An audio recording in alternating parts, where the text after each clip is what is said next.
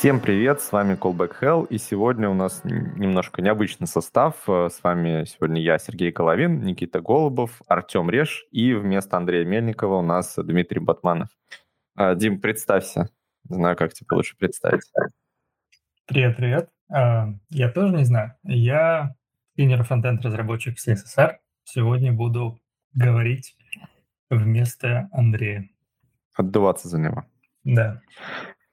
Окей, так, э, ну, предлагаю, как всегда, по традиции, долго не расшаркиваться, поехали к темам. А что у нас там сегодня?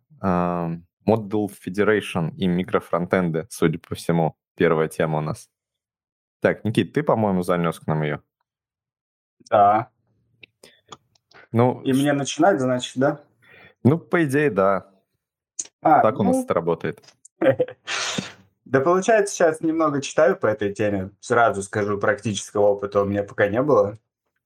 А, в целом интересное направление, как и все похоже, в фронтенде пришло к нам с бэкэнда, да, то, что были микросервисы, про которые очень много говорили, и очень давно, на самом деле, да, то есть микросервисная архитектура, она не что-то новое в мире бэкэнда.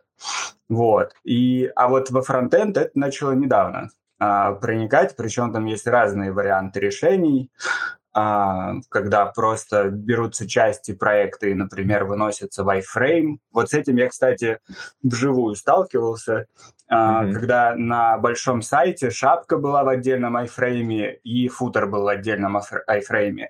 Mm-hmm. Если честно, ну вот в тот момент мне микрофронтенды вообще не понравились, потому что поправить что-то э, в футере было очень сложным, особенно если нужно как-то кастомизировать. Ну, iFrame это ну, мало дают возможности для такого.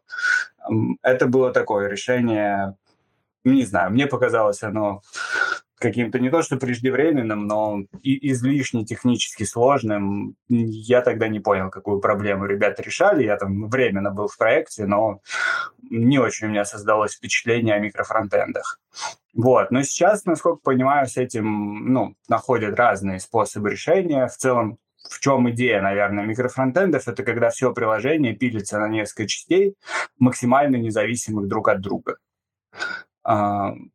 В каком-то смысле, не знаю, если мы в NPM-пакет вынесли кусок нашего кода, это не совсем, наверное, еще микрофронтенд, потому что сборка, скорее всего, все равно происходит в каком-то одном общем месте. В микрофронтендах идея то, что каждый кусочек собирается по отдельности, а потом что-то их, грубо говоря, оркестрирует. То есть есть какой-то главный модуль, который собирает э, по кусочкам остальные. Вот в том, как они собираются, есть разные варианты реализации.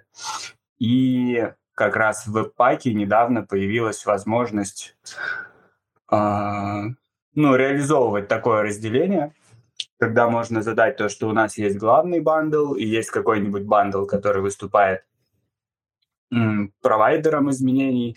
А, там есть host remote, по-моему, они называются, либо consumer и а, провайдер. Вот не знаю. Не уверен насчет провайдера, кстати. Не, не помню. Ну вот помню, да, то, что host remote они иногда называются. И идея в том, что, да, ты вот так конфигурируешь свои бандлы, и а, потом веб-пак может их в рантайме можно сказать, склеивать. То, что это все работает асинхронно, и сборка, ну, получается, часть сборки проекта происходит на стороне клиента. Ну, история это называется, если что, модуль Federation. Сейчас я сразу скину ссылочку. А, я бы еще добавил, наверное, вот э, к тому, что ты сказал про бэкэнд и про то, что там эта история древняя. А, Все-таки про то, почему во фронтенде это так быстро не появилось, и до сих пор, на самом деле, такое относительно спорное решение. А, здесь же важно понимать, что на бэкэнде нет таких же проблем, как на фронте. На фронте у нас а, ресурсы ограничены, казалось бы, mm-hmm. да, то есть э, вот, но на самом деле да, у нас э, браузер у пользователя не резиновый, и мы не можем туда тащить э, мегабайты, десятки мегабайт э, бандлов. Поэтому у нас э, каждый там лишний мегабайт — это огромный огромный размер для, там, для того, чтобы... Чем, ну, мы многим жертвуем. Для митингов. Почва да, да, да. Вот, и, соответственно, мы не можем просто взять и там понустанавливать всего. А, и из-за этого, соответственно, у нас, получается, есть проблема, в отличие от бэкэнда. Вот на бэкэнде можно сделать микросервисы независимыми друг от друга. То есть они могут совершенно ничего друг про друга не знать, э, и команды не могут, э, могут вообще не знать что там происходит. То есть есть какая-то, например, шина данных, есть какой-то, например, message queue, как-то друг с другом микросервисы на бэкэнде общаются, что тут происходит. При этом одна команда может знать только условно интерфейс взаимодействия с, с, внешним миром, то есть она может отправить какое-то сообщение, что там происходит, тоже не знает. А у нас э, с этим проблемка. Мы не можем просто взять и наставить независимо, допустим, dependency. А при этом ну, там, немножко забегая вперед, э, Model Federation немножечко упрощает эту проблему, но не убирает ее совсем. То есть, э, как бы у нас до сих пор невозможная ситуация, то есть, или возможно, но мы получаем бандл намного более объемный, когда у нас один микрофронтенд написан на React, а другой на Vue, а третий там еще на чем-то. То есть, такая ситуация э, сразу как бы ставит точку на эффективности использования вот этого подхода. Поэтому, как бы то ни было, то есть помимо того, что на бэкэнде эта проблема давно, мне кажется, на фронте она не решалась не только потому, что там были какие-то технические предпосылки или фронтендеры были не готовы, а потому что вот есть проблема, э, и она упирается в скорость интернета, а как мы понимаем, там относительно давно уже очень большая часть интернета — это мобильный интернет, а там скорость еще меньше, и там еще нужно более внимательно относиться к размеру бандов и к ресурсам. И вот э, такая проблемка есть. Но, тем не менее, Это, да. О чем ты сказал, я об этом тоже задумался, что ведь же есть преимущество, да? Мы можем разделить наше приложение на микрофронтенд, и каждая работа, и каждая команда может заниматься а, своей какой-то частью на любых технологиях, которые удобно, а потом это все соберется и будет хорошо. Угу. И, ну, как ты уже сказал, а, мы не можем так сделать, потому что мы получим э, слишком долгую загрузку, у нас будет была, собираться, э, у нас будет там, допустим, одна команда делает на Vue, другая на React, и у нас же потом в один конечный бандл попадет и то, и другое, да, и ну, у нас все равно все это будет долго загружаться. Совсем. Я... Или ты хотел продолжить еще?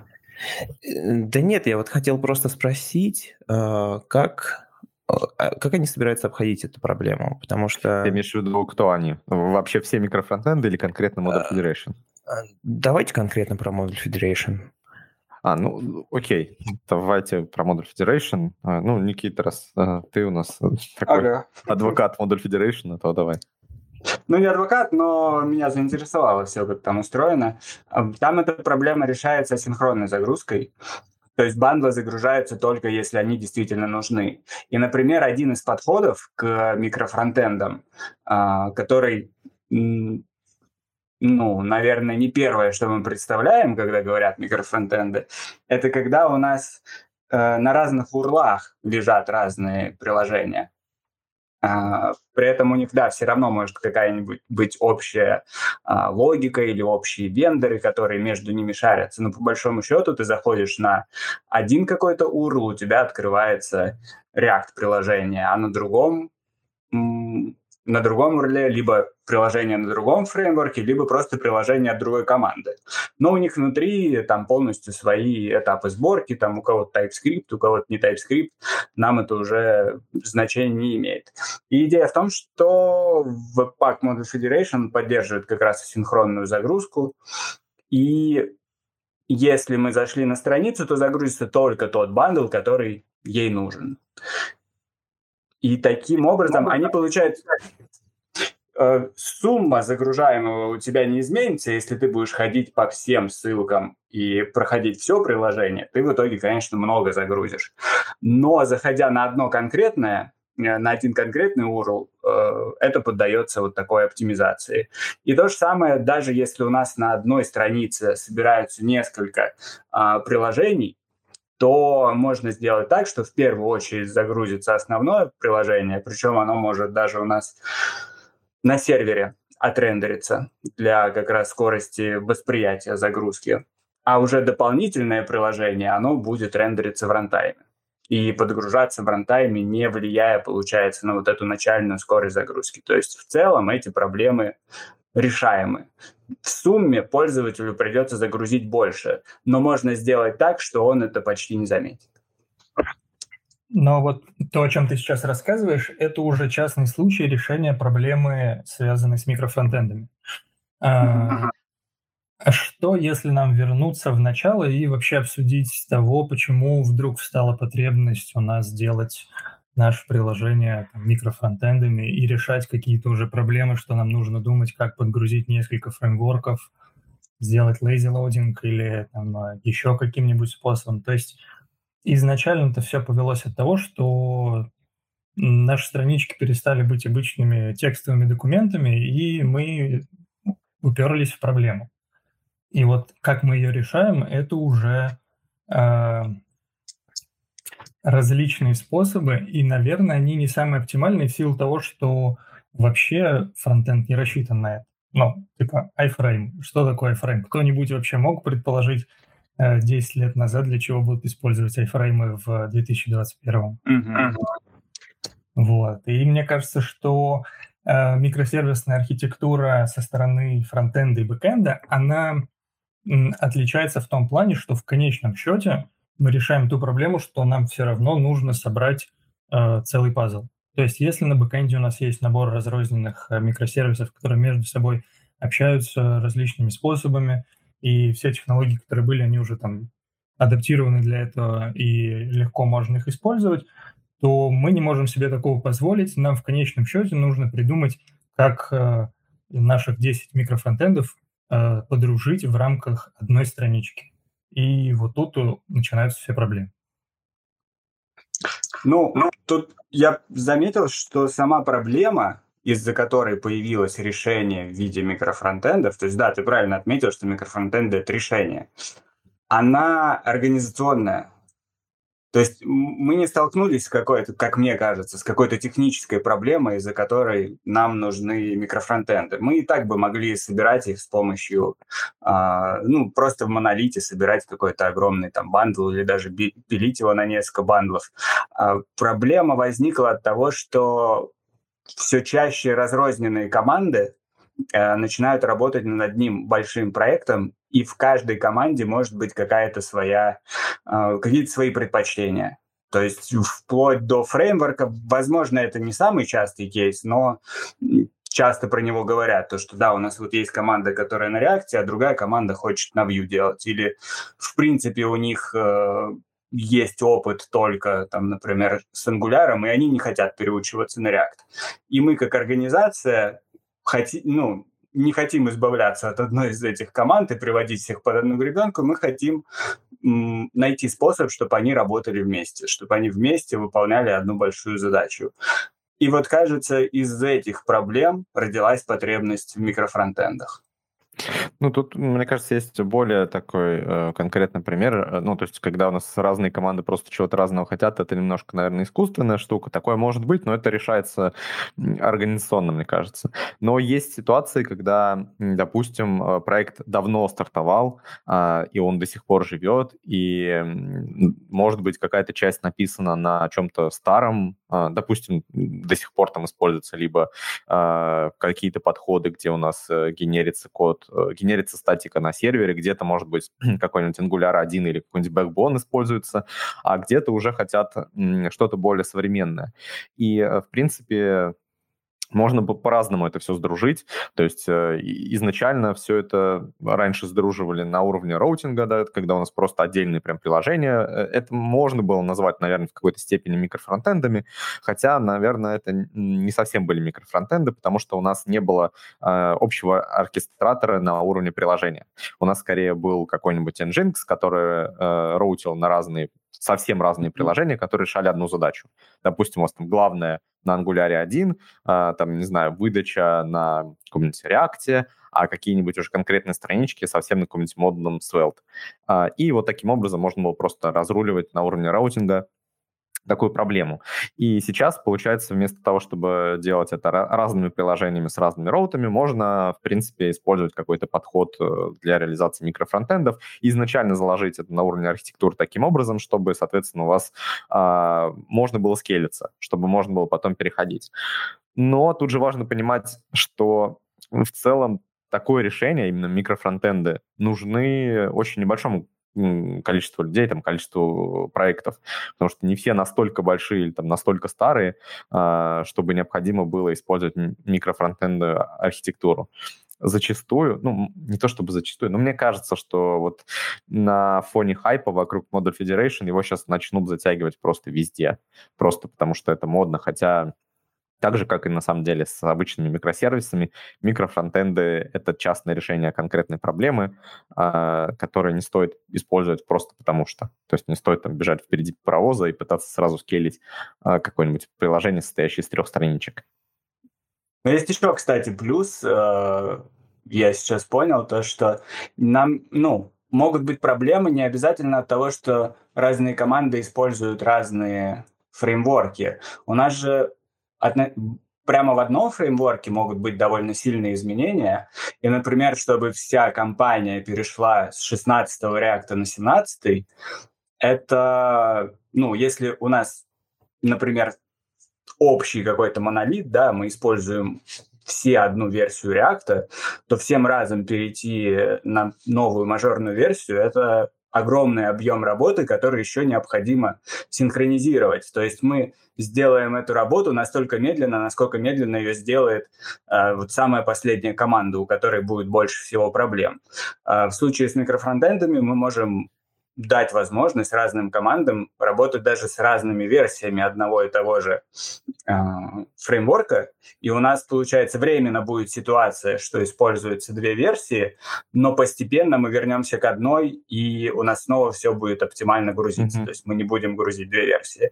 И вот этот кейс, кстати, который вот я помню в практике встречался, и действительно были сложности, то, что особенно если пакеты там связаны между собой, это вызывает много проблем именно именно синхронизировать такой переход и ну, сложность его реализации сейчас может заставить его ну, очень долго откладывать и получать за это там какой-то технический долг, недополучая новые решения а, каких-то избитых проблем. Мне ну, еще да, кажется, правда. такой подход, он хорошо будет подходить для проектов, у которых есть какая-нибудь общая библиотека или не одна, а даже несколько, которая бурно развивается, и постоянно приходится обновлять э, версии, и от этих э, версий ну, много что зависит, то есть нельзя обновить на только на одном проекте, надо сразу на двоих. Вот, и кажется, если такой вот проект положить для такого вот системы использовать микросервисы, то этот процесс гораздо проще будет идти. Да, это очень хороший пример. Если тут, ну, если вы замечаете, что на каждое какое-то обновление пакета вам приходится ходить еще в три и больше репозиториев и поднимать там версии и открывать новые pull-реквесты, то это действительно способ подумать ну, либо о каком-то, может быть, монолите или чем-то вроде такого, а, либо действительно про микросервисы, где это можно обновлять в рантайме. Но там есть нюанс, то, что версионирование самим придется делать, типа как вот э, в бэкэнде с микросервисами, ну, до сих пор, насколько знаю, такой подход, и другого там не придумаешь, то, что если ты а, какой-то breaking change изменения вносишь, что ты, грубо говоря, по новому URL раскатываешь тот же микросервис. И кто-то пользуется старой версией, кто-то новой. И нам с пакетами то же самое придется делать. То есть, грубо говоря, нам в, при запросе какого-то бандла э, внешнего нужно указывать диапазон версий, что мы хотим получить breaking change, не хотим получить breaking change, насколько мы к ним готовы. И ну, там все равно обновление может получиться не сразу, но оно будет проще.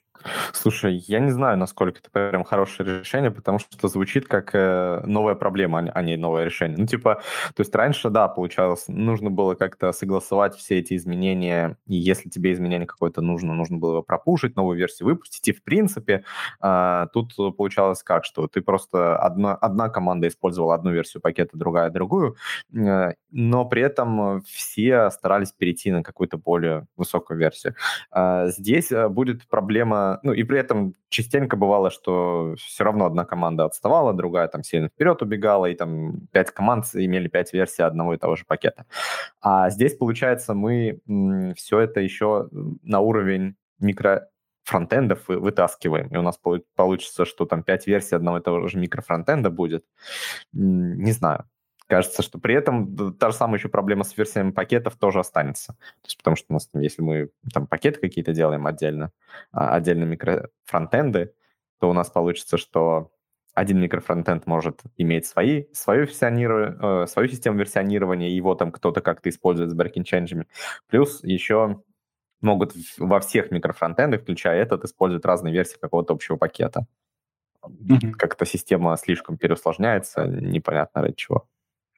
Ну, а какие у нас есть альтернативы? То есть, если действительно взять случай, когда, э, ну, вот есть компания, которая пытается склеить свои э, какие-то части, которые были, не знаю, отдельными роутами, отдельными э, вообще приложениями, они хотят, ну, именно эта потребность продукта получается в чем-то, да, совместить работу разных команд, которые до этого а, работали изолированно на разных технологиях с разными предпочтениями, все-таки приводить их к чему-то одному, переписывать часть э, на один из предпочитаемых, э, на одно из предпочитаемых решений.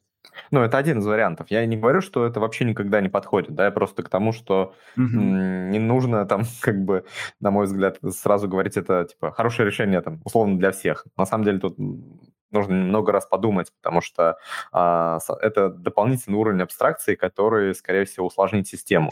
И вот нужно понимать, что вот если вам это усложнение существенно ничего не даст, то не стоит его добавлять. Если это усложнение решит какую-то существенную проблему, то, наверное, стоит такой подход использовать.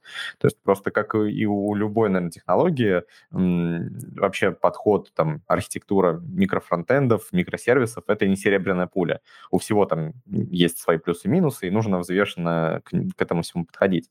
Я, кстати, хотел немножко добавить все-таки про, про историю, да, вообще вот возникновения, потому что, мне кажется, мы сейчас ушли конкретно в предметную область, где мы применяем, а, но очень сильно сфокусировались на конкретном Model Federations и не сильно рассказали про то, как вообще это сам Model Federations появился и что было до этого. Потому что, ну, допустим, когда я сталкивался с микрофронтендами, никакого Model Federations еще, конечно, вообще даже близко не было, а сталкивался я с ними, наверное, год 4 назад, и а, тогда из, наверное, более-менее систематизированных решений у Zalando был вот их э, подход, который назывался Project Mosaic. Я сейчас кину тоже в чатик. Э, и у них там был набор библиотек, не то чтобы они сейчас стали сильно популярны, я даже не знаю, не заходил особо.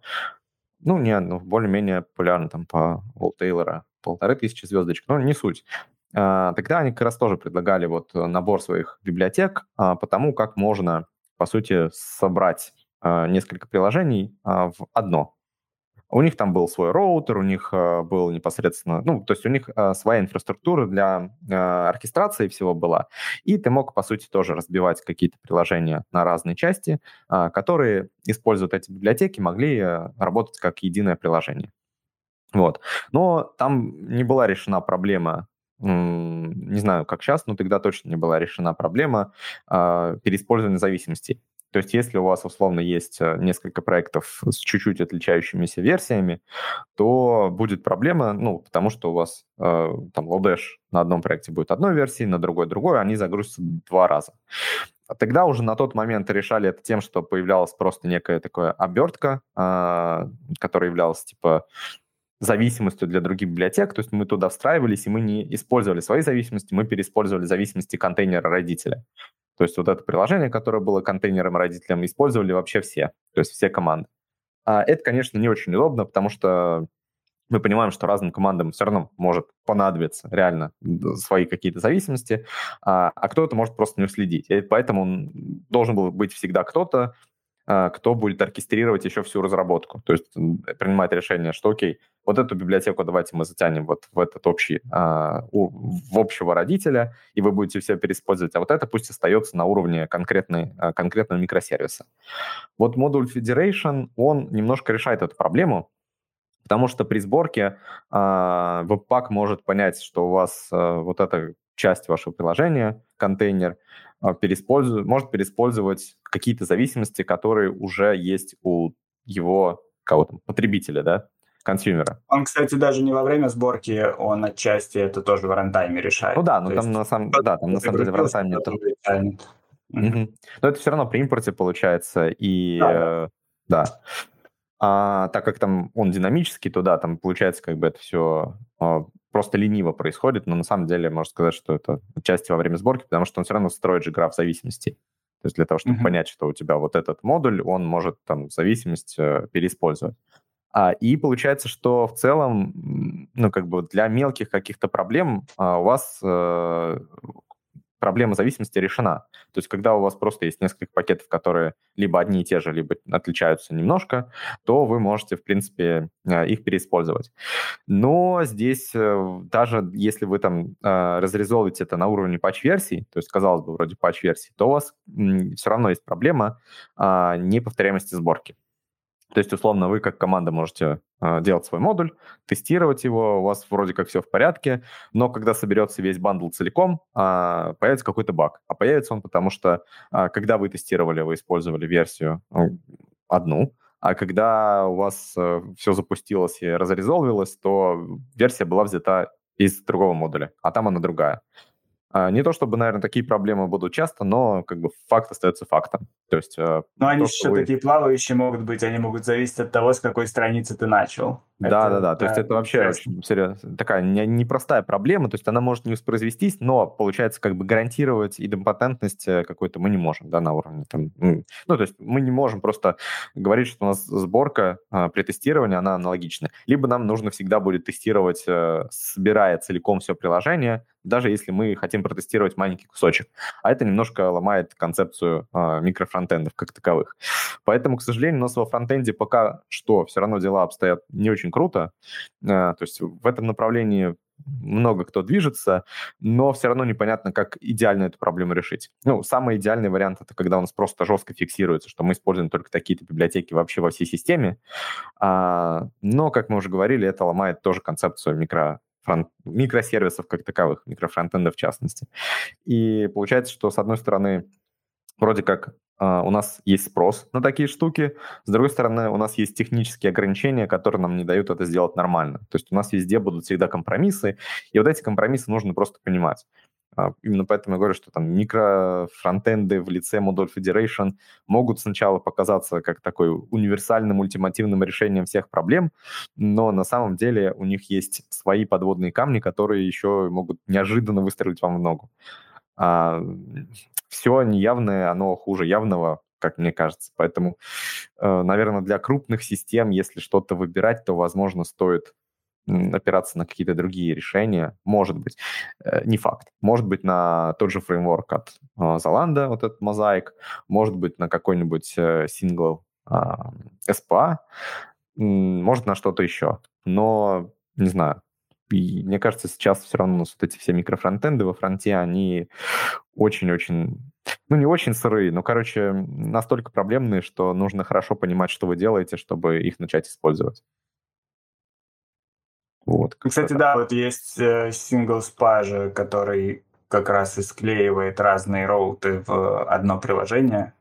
Да, но он, он um. типа проще, то есть он не занимается непосредственно сборкой и э, там, оркестрацией всех ваших зависимостей, и э, он как бы относится к вашим приложениям как э, к маленьким частям независимым, и он не лезет к ним, то есть это такая обвязка, э, которая по сути является, предоставляет некую шину для общения, то есть там по-моему, что он делает? Он типа маунтит и все, да, там, я не помню, у него даже есть ли какой-то event бас общий, ну, может быть, что-то есть такое, мне кажется, должно быть. А, вот. Ну Возможно, ну, и... через DURL общаться предполагается, все-таки же все ну, каждое приложение, оно по своему URL. То есть мы не можем на, на одну страницу запихнуть с помощью него э, сразу несколько микрофронтендов. Да, ну, то есть э, это... Не, вроде это как даже можем, там, по крайней да? мере, да, можем с помощью него на одну страницу несколько микрофронтендов запихнуть, а, потому что он действительно привязывает к роуту, но тут нет а, никаких ограничений на количество. То есть ты можешь а, добавить, а, зарегистрировать свой микрофронтенд и добавить его, по идее, даже на одну страницу несколько, ну, несколько штук разных. Прикольно. Угу. Ну да, в общем, решений несколько разных. А, они чем-то похожи, чем-то отличаются, но во всех них есть проблемы. И как бы нужно понимать, а, что это за проблемы. То есть при выборе нужно понимать, типа, где вы здесь себе в ногу выстрелите, где вы там в другом месте себе там, может, пальцы отстрелите. Короче, и в зависимости от того, что вам меньше жалко, а, то и выбирать. Ну, то есть лучше вообще быть уверенным, что у вас проблема действительно есть, которая требует этого решения. Мне кажется, да. Ну, вообще, я как бы приверженец той идеи, что это вообще относится к любой технологии. То есть, чтобы мы не выбирали, мы когда-то и про... Да.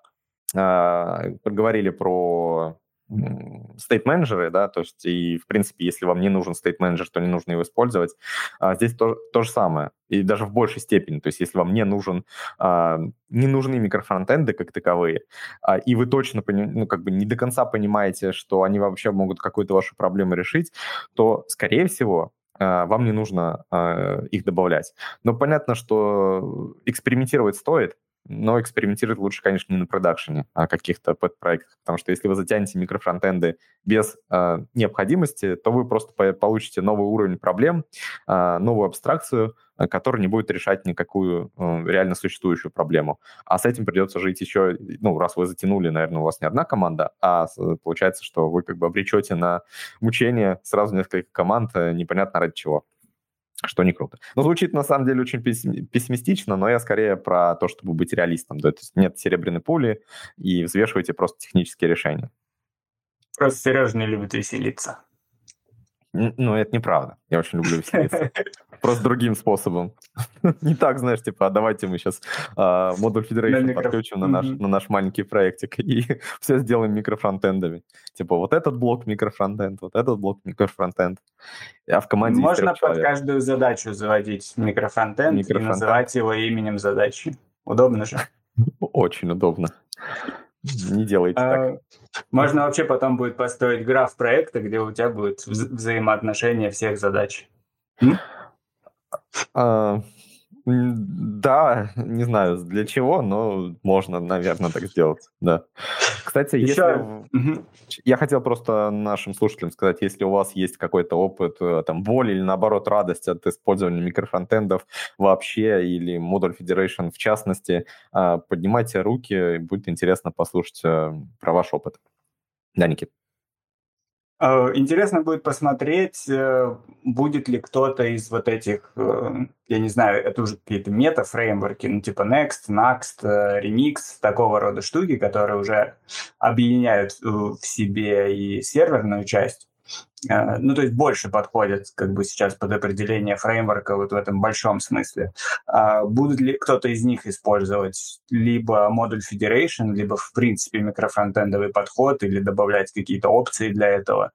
Потому что сейчас кажется, что именно такие проекты где-то становятся э, двигателями э, вот таких э, фич, вот таких э, решений, в целом двигателей каких-то best practices в плане э, производительности проектов, да, то, что сейчас можно взять Next, и он уже из коробки очень много сделает в плане скорости загрузки. И будет интересно посмотреть, э, что они про это думают.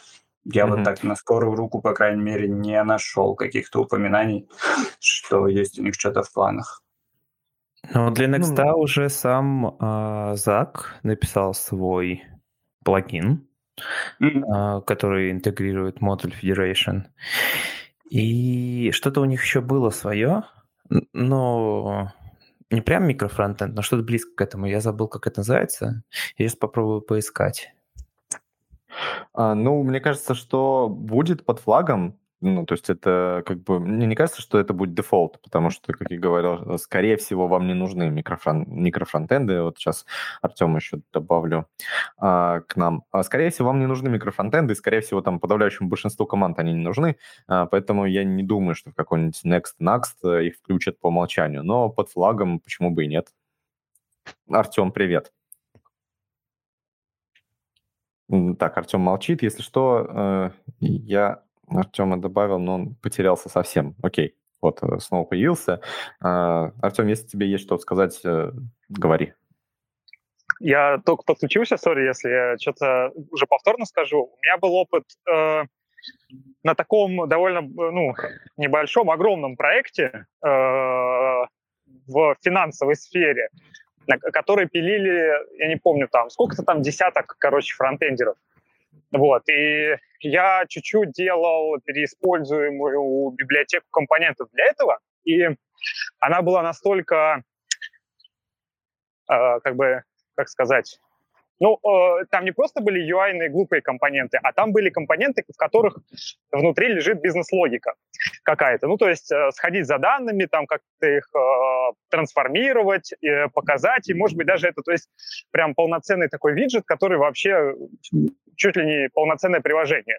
При этом оно ну, поставляется в UI-ной библиотеке, там, кому надо, его берут, перепрокидывают туда какие-то чуть-чуть другие конфиги, типа там URL для получения данных другой. И вот как будто у нас уже переиспользуемая штуковина.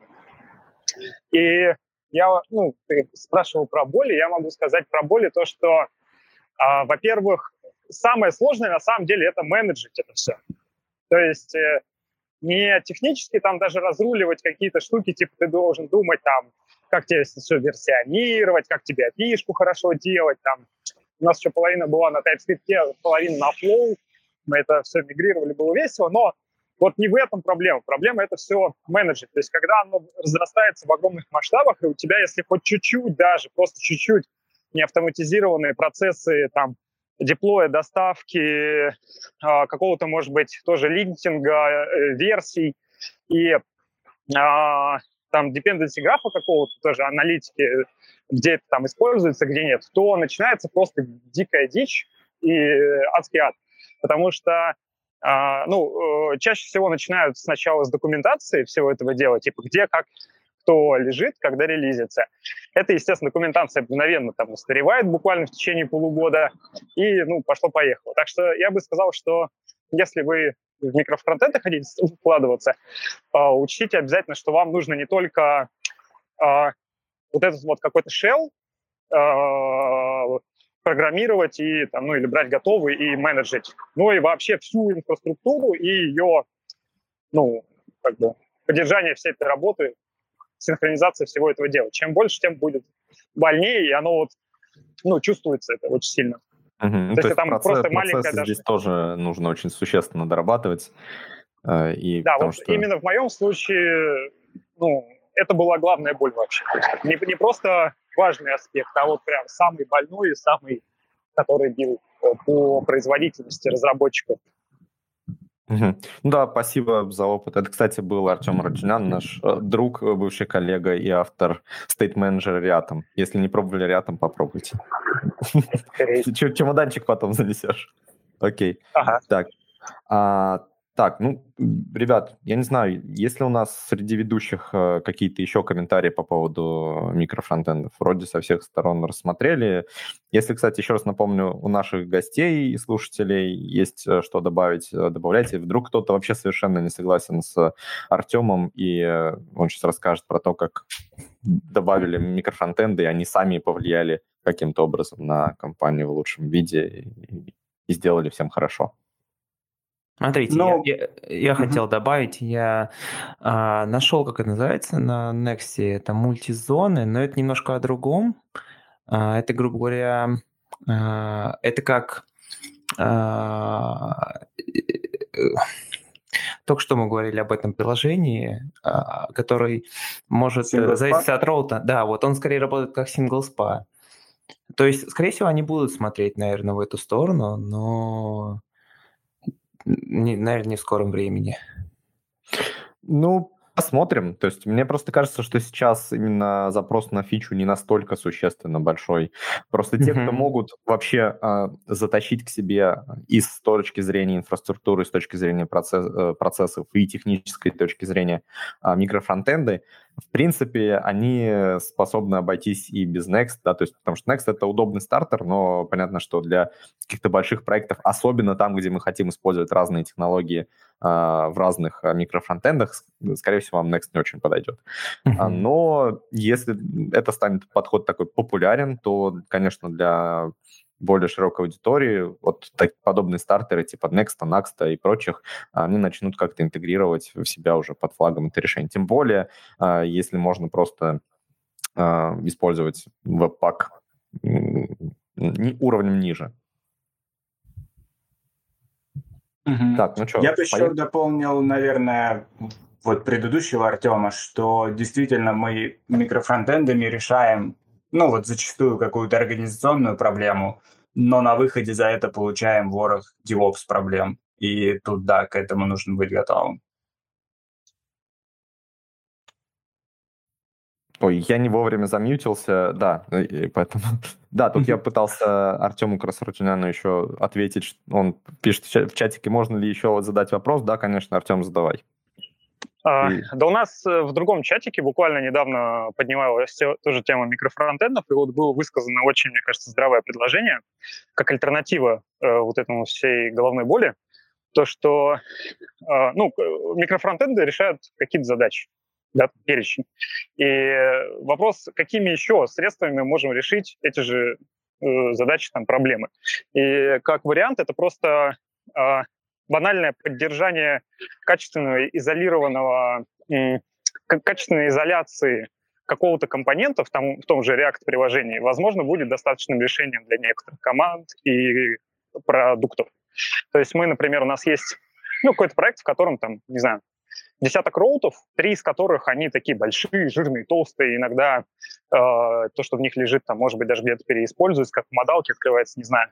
Так э, вместо того, чтобы мы, нам разделять это все на микрофронтенды, возможно, стоит нам просто выделить только эти несколько, парочку вот этих вот толстых таких э, SAP-приложений и ну, их уже как-то менеджить отдельно. То есть, может быть, их пакет отдельно, может быть, э, какими-то договоренностями в рамках э, репозитория, и, там, типа, ну, банально, там, линтеры на то, что нет кросс-импортов у этого всего дела, то, что оно залочено. Ну и так далее. Что об этом думаете? Ну да, это правда, и в принципе мы плюс-минус с похожим решением сталкивались. Оно работает. А, есть, конечно, свои минусы, да, когда мы говорим про один репозиторий, например, то приходится как-то отдельно договариваться. В принципе, там линтить что-то независимо не проблема, не такая большая проблема в рамках одного репозитория. А, но возникнет проблема, если там совсем какие-нибудь подходы совершенно различные, а, потому что тогда сборка, просто общая сборка какая-то будет усложняться. То есть там понадобится, например, как-то где-то собрать там условный Vue, где-то условный React, где-то нужно тратить Э, TypeScript покомпайлить, а где-то какой-нибудь э, ReScript, да, и э, чем больше вот эта разница будет в технологиях, тем сложнее будет поддерживать это все в рамках одного репозитория. Если говорить про пакеты, то тут проще, но получается, что мы плюс-минус переизобретаем микрофронтенды только на уровне compile-time а. А, то есть, в принципе, у нас будет то же самое, и нам, скорее всего, нужно будет какое-то приложение, обертка для них всех, а, с роутером, с оркестрацией, с э, каким-нибудь эвентбасом. А каждая независимая часть это может быть отдельным пакетом, который по какому-то API будет интегрироваться в общий. Но мы, по сути, тогда придем к чему-то, что очень-очень сильно похоже на single SPA. Но да, так тоже можно. И, может быть, даже можно сделать проще, если вам не нужен уже готовый фреймворк. Смотри, а я как раз-таки, да, может, плохо мысль выразил. Э, возможно, как раз-таки нужен уровень изоляции, но э, получается наоборот не такой сильный, как для микрофронтендов. То есть нам не нужен как раз-таки какой-то обшел выделенный или там какая-то шина, да, которая вот это вот все делает, как, э, там выделенные роутеры. Возможно, нам нужно э, как бы переиспользовать текущую инфраструктуру приложения, которая уже есть, просто, э, ну, ну, просто как-то изолировать более-менее все-таки этот компонент, э, например, э, выделить то, что То есть из, изоляция может заключаться как раз-таки в том, что мы договорились, что используем а, один и тот же стек. То есть мы там пишем на одной версии React, обновляемся вместе. Это тоже уровень изоляции, который говорит, ну, понятно, да, какой. И в этом случае оно очень малыми силами мы получаем, ну, э, там, перечень тех же профитов. То есть там а, а, один, одна из основных болей, с которыми которых э, людям кажется, что микрофронтенды помогут, это там, например, э, динамическая подгрузка модулей. Ну, понятно, что для этого вообще микрофронтенды не нужны, это сейчас и так uh-huh. можно все нормально сделать, да. Ну и потом там э, другой тоже такой крупный, э, первое, что там, скажу, сталкиваются там растущие проекты, это э, непосредственно этот, э, переиспользуемость этого компонента, да, но это тоже тут как бы микрофронтенды могут уже помочь, потому что они явно заставляют э, выделять и изолировать э, твои публичные интерфейсы, но это как бы можно сделать и просто в рамках React компонента или там Angular компонента, или, то есть, ну, вот какие-то такие простые практики. Да, я понял. Сейчас э, тут у нас еще Георгий хочет что-то добавить. Я сейчас э, тебе коротенько отвечу, а Георгию дал слово.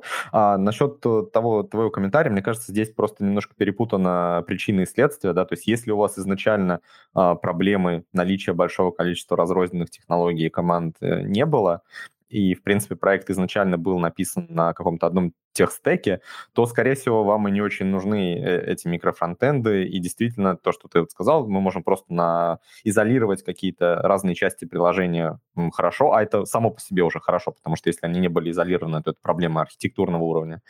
А, и, в принципе, там даже могут разные действительно команды работать.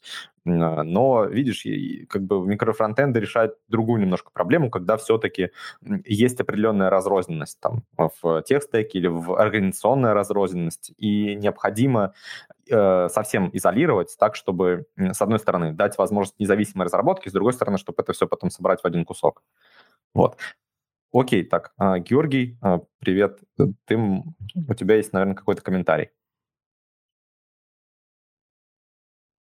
Так, Георгий пока молчит. Если что, подключайся к обсуждению.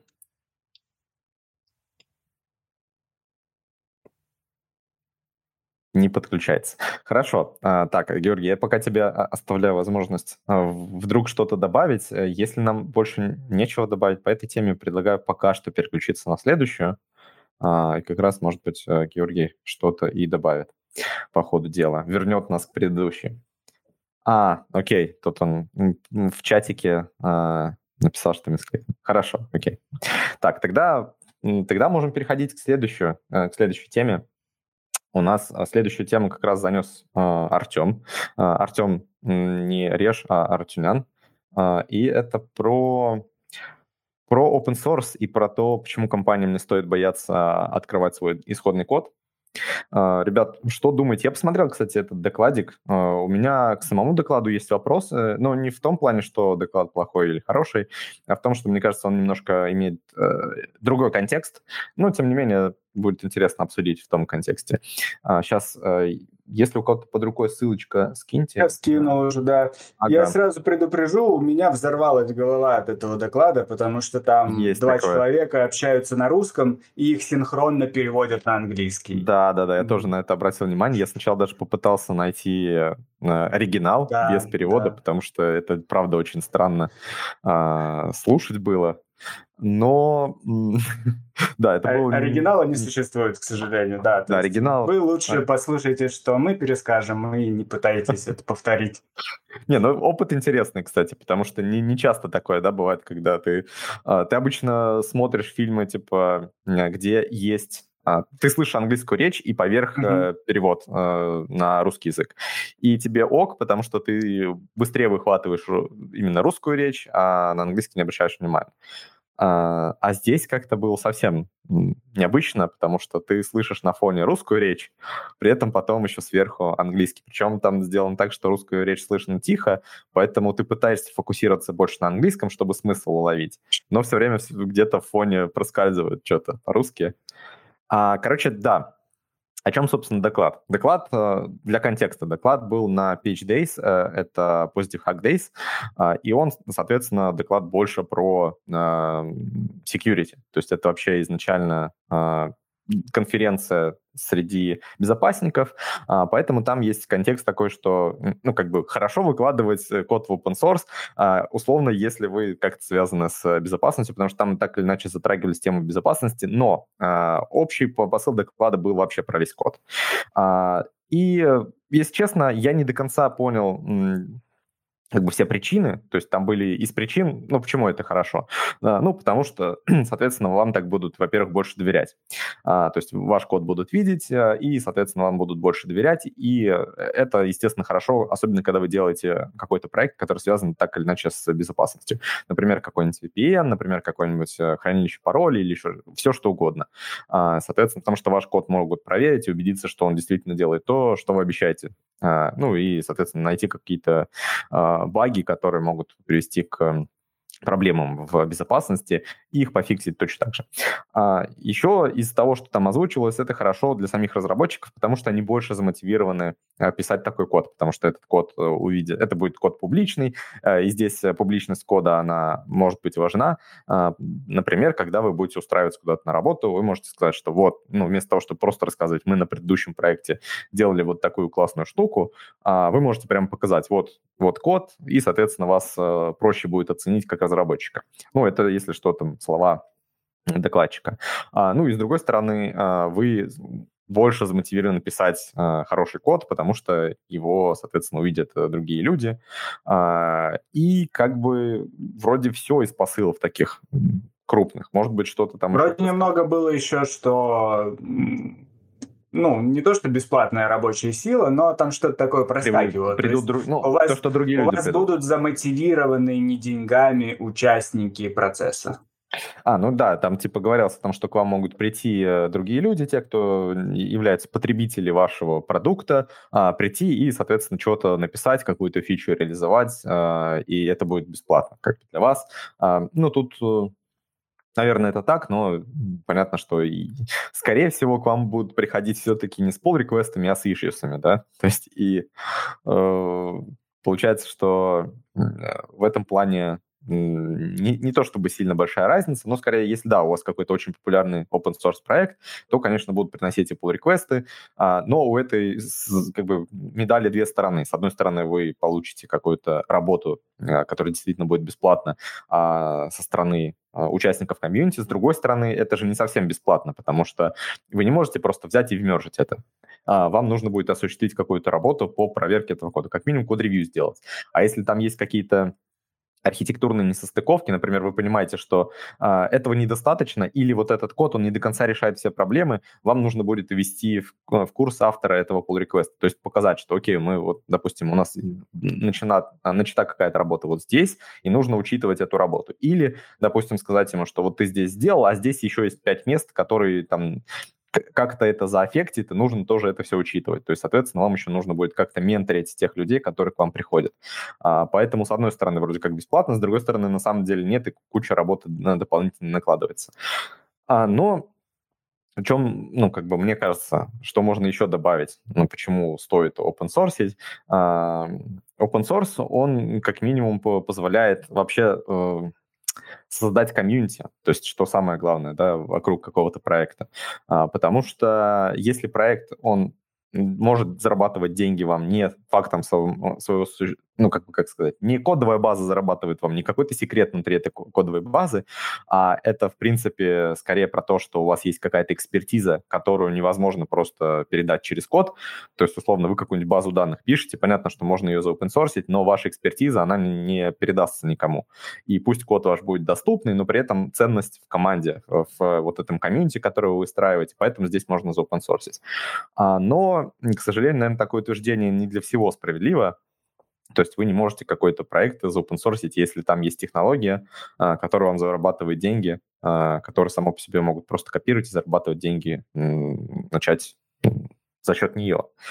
Сходу ничего особо не придумывается, но не знаю, возможно, это какой-нибудь там типа что-нибудь похоже Смотри, на можно вот как маскарад, пример как взять... Э, ну да, кстати, маскарад хороший пример. Или в целом можно посмотреть на то, как э, Zite, как они сейчас... А, нет, Версель, вот.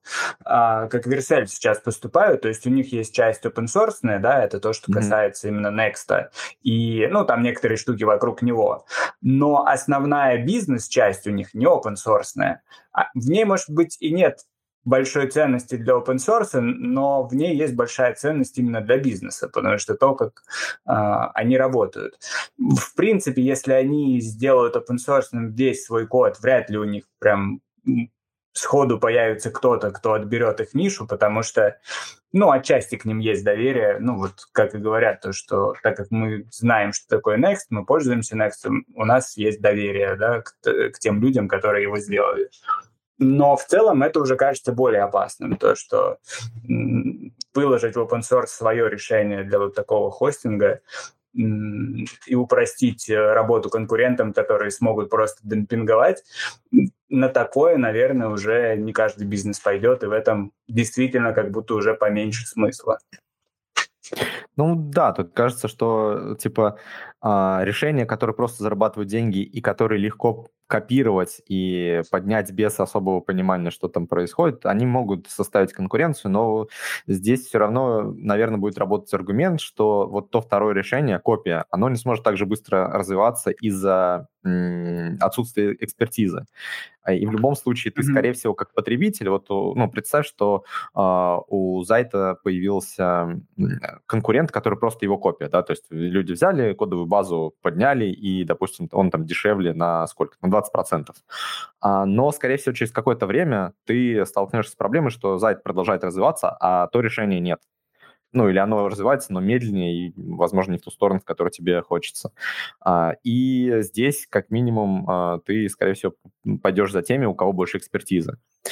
А, это с одной стороны. С другой стороны, когда у кого-то есть возможность просто копировать и начать развивать нужное направление, это создает конкуренцию, а конкуренция, как мы понимаем, это тоже штука хорошая. И, ну, для, хорошее для потребителей, понятно, что не очень хорошее для бизнеса. И понятно, что если какое-то решение там а, open source, его копируют, и люди начнут его развивать тоже с хорошим уровнем экспертизы, но в другом направлении, и пере, к себе переманят какую-то часть пользователей, то это не круто. Ну, для, для бизнеса не круто, понятно, для потребителей это классно. И получается, что у любой компании всегда будет вот эта дилемма. То есть открыть э, и дать возможность другим условно копировать, э, либо не открыть и не дать такую возможность. Ну, правда, эта дилемма решается еще и лицензированием. Да, то есть э, если ты залицензируешь таким образом, что код у тебя будет открытый, а, но при этом коммерчески никто его не сможет использовать, кроме тебя, а, то, соответственно, это решает проблему. Вот, потому что мы же понимаем, что есть нужно понимать, да, типа есть разные, разные понятия, типа free and open, да, то есть э, открытый — это одно, free — это другое. Uh, поэтому даже есть аббревиатура FOSS, да, там типа FOSS, uh, то есть это значит Free and Open Source. Uh, соответственно, здесь это немножко другое. То есть FOSS — это не все проекты, не все, которые open. А, и просто открытие, в принципе, можно сделать, и даже тот же Zite мог бы вполне стать открытым, при этом не свободным. То есть его нельзя было там как-то копировать, или можно было, но на каких-то условиях. А, не знаю. Возможно, действительно, не для критичных проектов для бизнеса можно смело всегда открывать и не париться. А, но Многие же открывают не потому, что они боятся, что их кто-то явно там форкнет на гитхабе, а кто-то может просто, ориентируясь на их код, э, написать closed source решение, которое ты, ну, по внешним признакам никак не поймешь, что оно основано на твоей кодовой базе.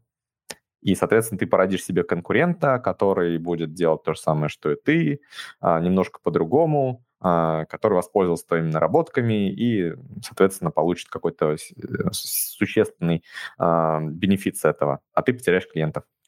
Вот, короче, тема, мне кажется, не очень однозначна. Действительно, что-то можно открывать, что-то нельзя открывать. Возможно, в большинстве случаев, если ты делаешь какой-то девелоперский инструмент, то практически всегда это можно открывать, а, но есть исключения. Вот, кстати, раз уж Артем тут, и он нам эту темку принес э, может, ты, Артем, что-то скажешь на эту тему? А, я сам доклад не смотрел, мне вот очень вот. жалко. Я, но я очень хотел поднять эту тему. А, у меня боль а, есть такая. Вот я, я, правда, не знаю, как ее ну, правильно рассказать, но есть, например, там парное программирование, да, и оно может э, в абсолютно как, ну, по-разному проявляться или как-то по-разному работать. То есть э, парное программирование это не обязательно, как вот эта история в Гугле про двух типов, которые там дополняют друг друга и идеально синхронизируют э, свои мозговые волны. А иногда это просто там э, дебаг вдвоем по там, Visual Studio, это Remote Access или просто через Zoom или TeamViewer, шаринг экрана. И э, по моему опыту это достаточно эффективная такая штука, когда ты можешь э, поделиться своим кодом и попросить кого-нибудь э, помочь тебе. А особенно э, если ты, например, в каком-то большом комьюнити, либо у тебя компания очень большая, либо ты э, находишься в каком-то просто комьюнити разработчиков, и ты знаешь, там, например, специалистов с разных сфер. И у тебя есть возможность там за бесплатно или за деньги кого-то попросить, если у тебя возникла какая-то боль. И чем более открытый код откры, э, и открытые какие-то процессы у компании, тем проще это сделать. Мне как разработчику, ну, как бы с конкретными ситуациями сталкивался, когда мне нужна там помощь э, какого-то человека, я знаю, что я могу без проблем его позвать, потому что у нас там не строгий НДА. Вот. А при этом наоборот, и, или там мне, ну, как-то пошарить свой код, или там, не знаю, грубо говоря, делаю доклад, и мне там хочется какой-то снипет кода привести. Ну, то есть э, ситуации на самом деле море. Они маленькие, и все их можно ну, как-то решать и обходить. Но каждый раз они, э, э, это, это делается, если там полный close source, короче, да, там подпись кровью, вот это все, э, это сложно, и ты как бы уже не заморачиваешься, и, получается, не дополучаешь какие-то профиты, не дополучаешь какую-то эффективность, которая могла бы у тебя быть. Ты не дополучаешь какой-то тулинг, скажем так, который мог у тебя быть вот в программировании.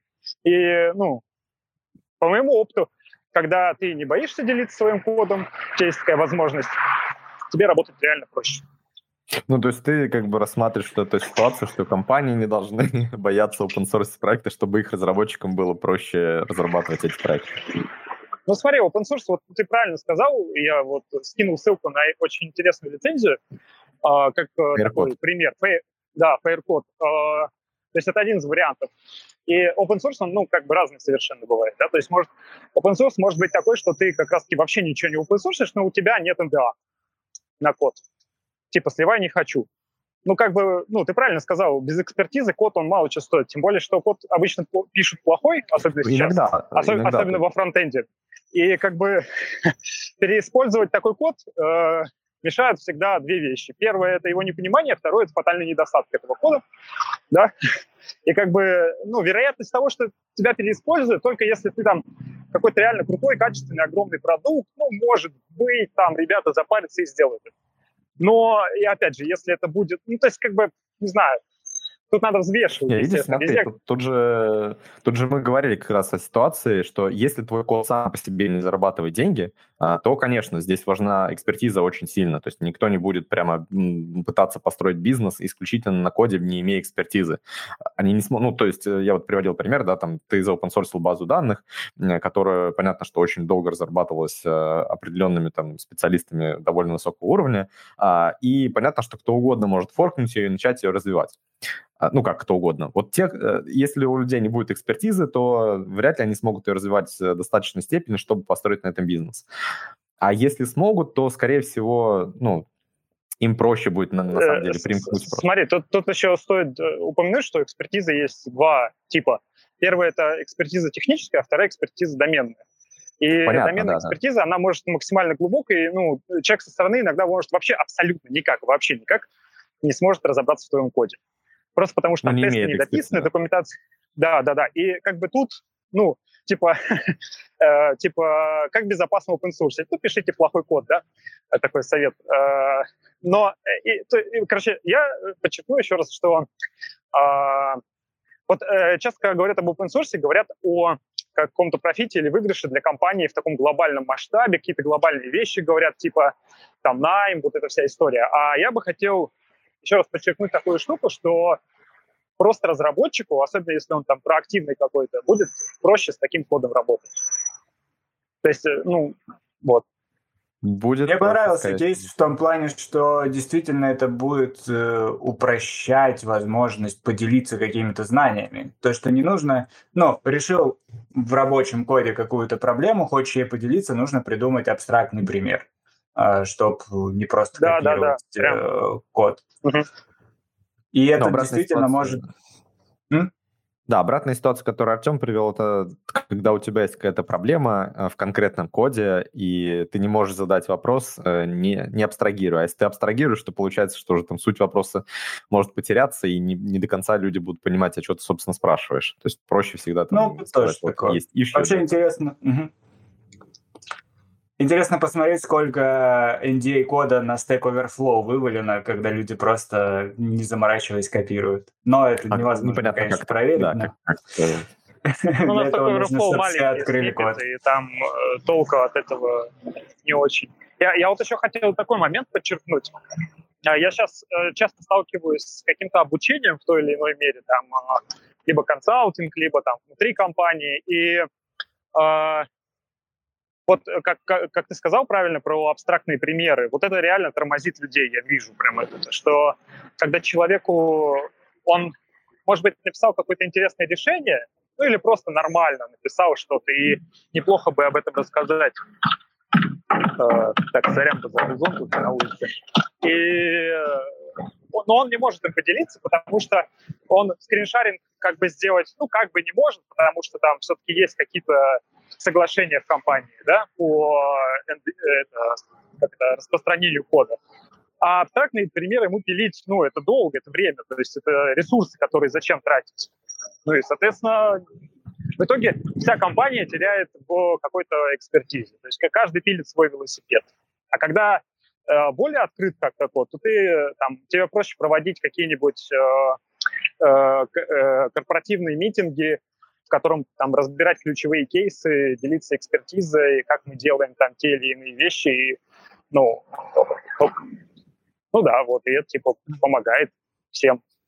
Нет, для девелоперов-то понятно. Тут мне кажется, что вообще минусов сложно найти. э, То есть понятно, что открытый ну, исходный код — это для разработчиков всегда преимущество. То есть Не-не-не, э, хейтеры тоже бывают прям А реально. так это же... Спокойно Ну, то есть, наткнуться на хейтера, конечно, который увидит код и хейтеры- скажет, ты какой-то какашку написал. ну смотри, хейтеры — это же тоже разного рода хейтеры. Хейтеры могут прийти э, с, каким-то, с какой-то критикой, которая будет э, м, покрыта толстым слоем ам, нецензурной брани, но при этом конструктивной. То есть они могут написать, что ты здесь очень плохо все сделал, а, и вообще, не знаю, там, ну, зря ты на этот свет появился, и все такое, но в целом сам то, что они хотели донести при этом, будет вполне конструктивный.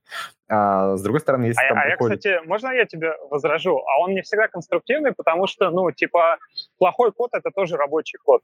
И тебя могут... Ну, я, часто встречаю ситуации, когда проактивные люди, которые, ну, такие, во все пытаются вникать, они могут э, критиковать какие-то решения, потому что они там, я не знаю, там как бы табы вместо пробелов, да? И человек придет, тебе как бы на- насыпет немножко хейта на вещь, которая для решения проблемы бизнеса вообще не важна.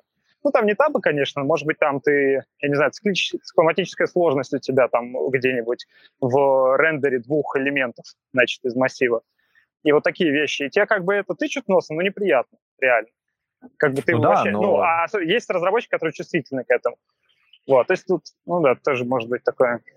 Слушай, ну вот это же все равно в определенном смысле плюс, потому что ты можешь э, попросить, например, это... То есть он, если знает уже, в чем проблема, то, пожалуйста, это открытый исходный код, э, приходи с pull реквестом все будут Ну, рады. Ой, ну, ну это уже иллюзия Судя по тому, да, да, судя по тому, что происходит в реальности, это просто чел будет приходить на дейлики, там, стендапы, ретроспективы и говорить, мы все в Легасе, нам нужно все переписать, все в Легасе, вообще все погрязли в Легасе. Вот такой вот будет. Давайте, Не может, знаю, мне пойдем кажется, это- дальше по минусам а, open source, потому что мы очень много поговорили про плюсы, и действительно плюсы как будто бы все со стороны разработки. То есть очень сложно найти. Ну вот да, мы нашли минус в том плане, что Придут, можно получить какую-то критику. Ну, действительно, это может быть не всем хочется, не все к этому Мгм. готовы, это может быть неприятно. Ну вот это тот минус, который с точки зрения разработки мы нашли, но все плюсы с точки зрения разработки, они, кажется, это перевешивают. А вот минусов больше находится на стороне бизнеса, потому что вот это э, обещание улучшения репутации, оно очень... Э, как это сказать, очень обманчиво и легко обещать то, что вы откроете свой код и у вас повысится репутация. Это так, ну, мы же понимаем, что это так не работает. Недостаточно просто любой код открыть, чтобы повысить свою репутацию. Это действительно должно быть осознанным решением. А минусов у этого довольно много. Часть мы назвали. Мы не назвали, кстати, довольно важно. Это проблема уязвимости. Это mm-hmm. то, где бизнес может очень сильно пострадать.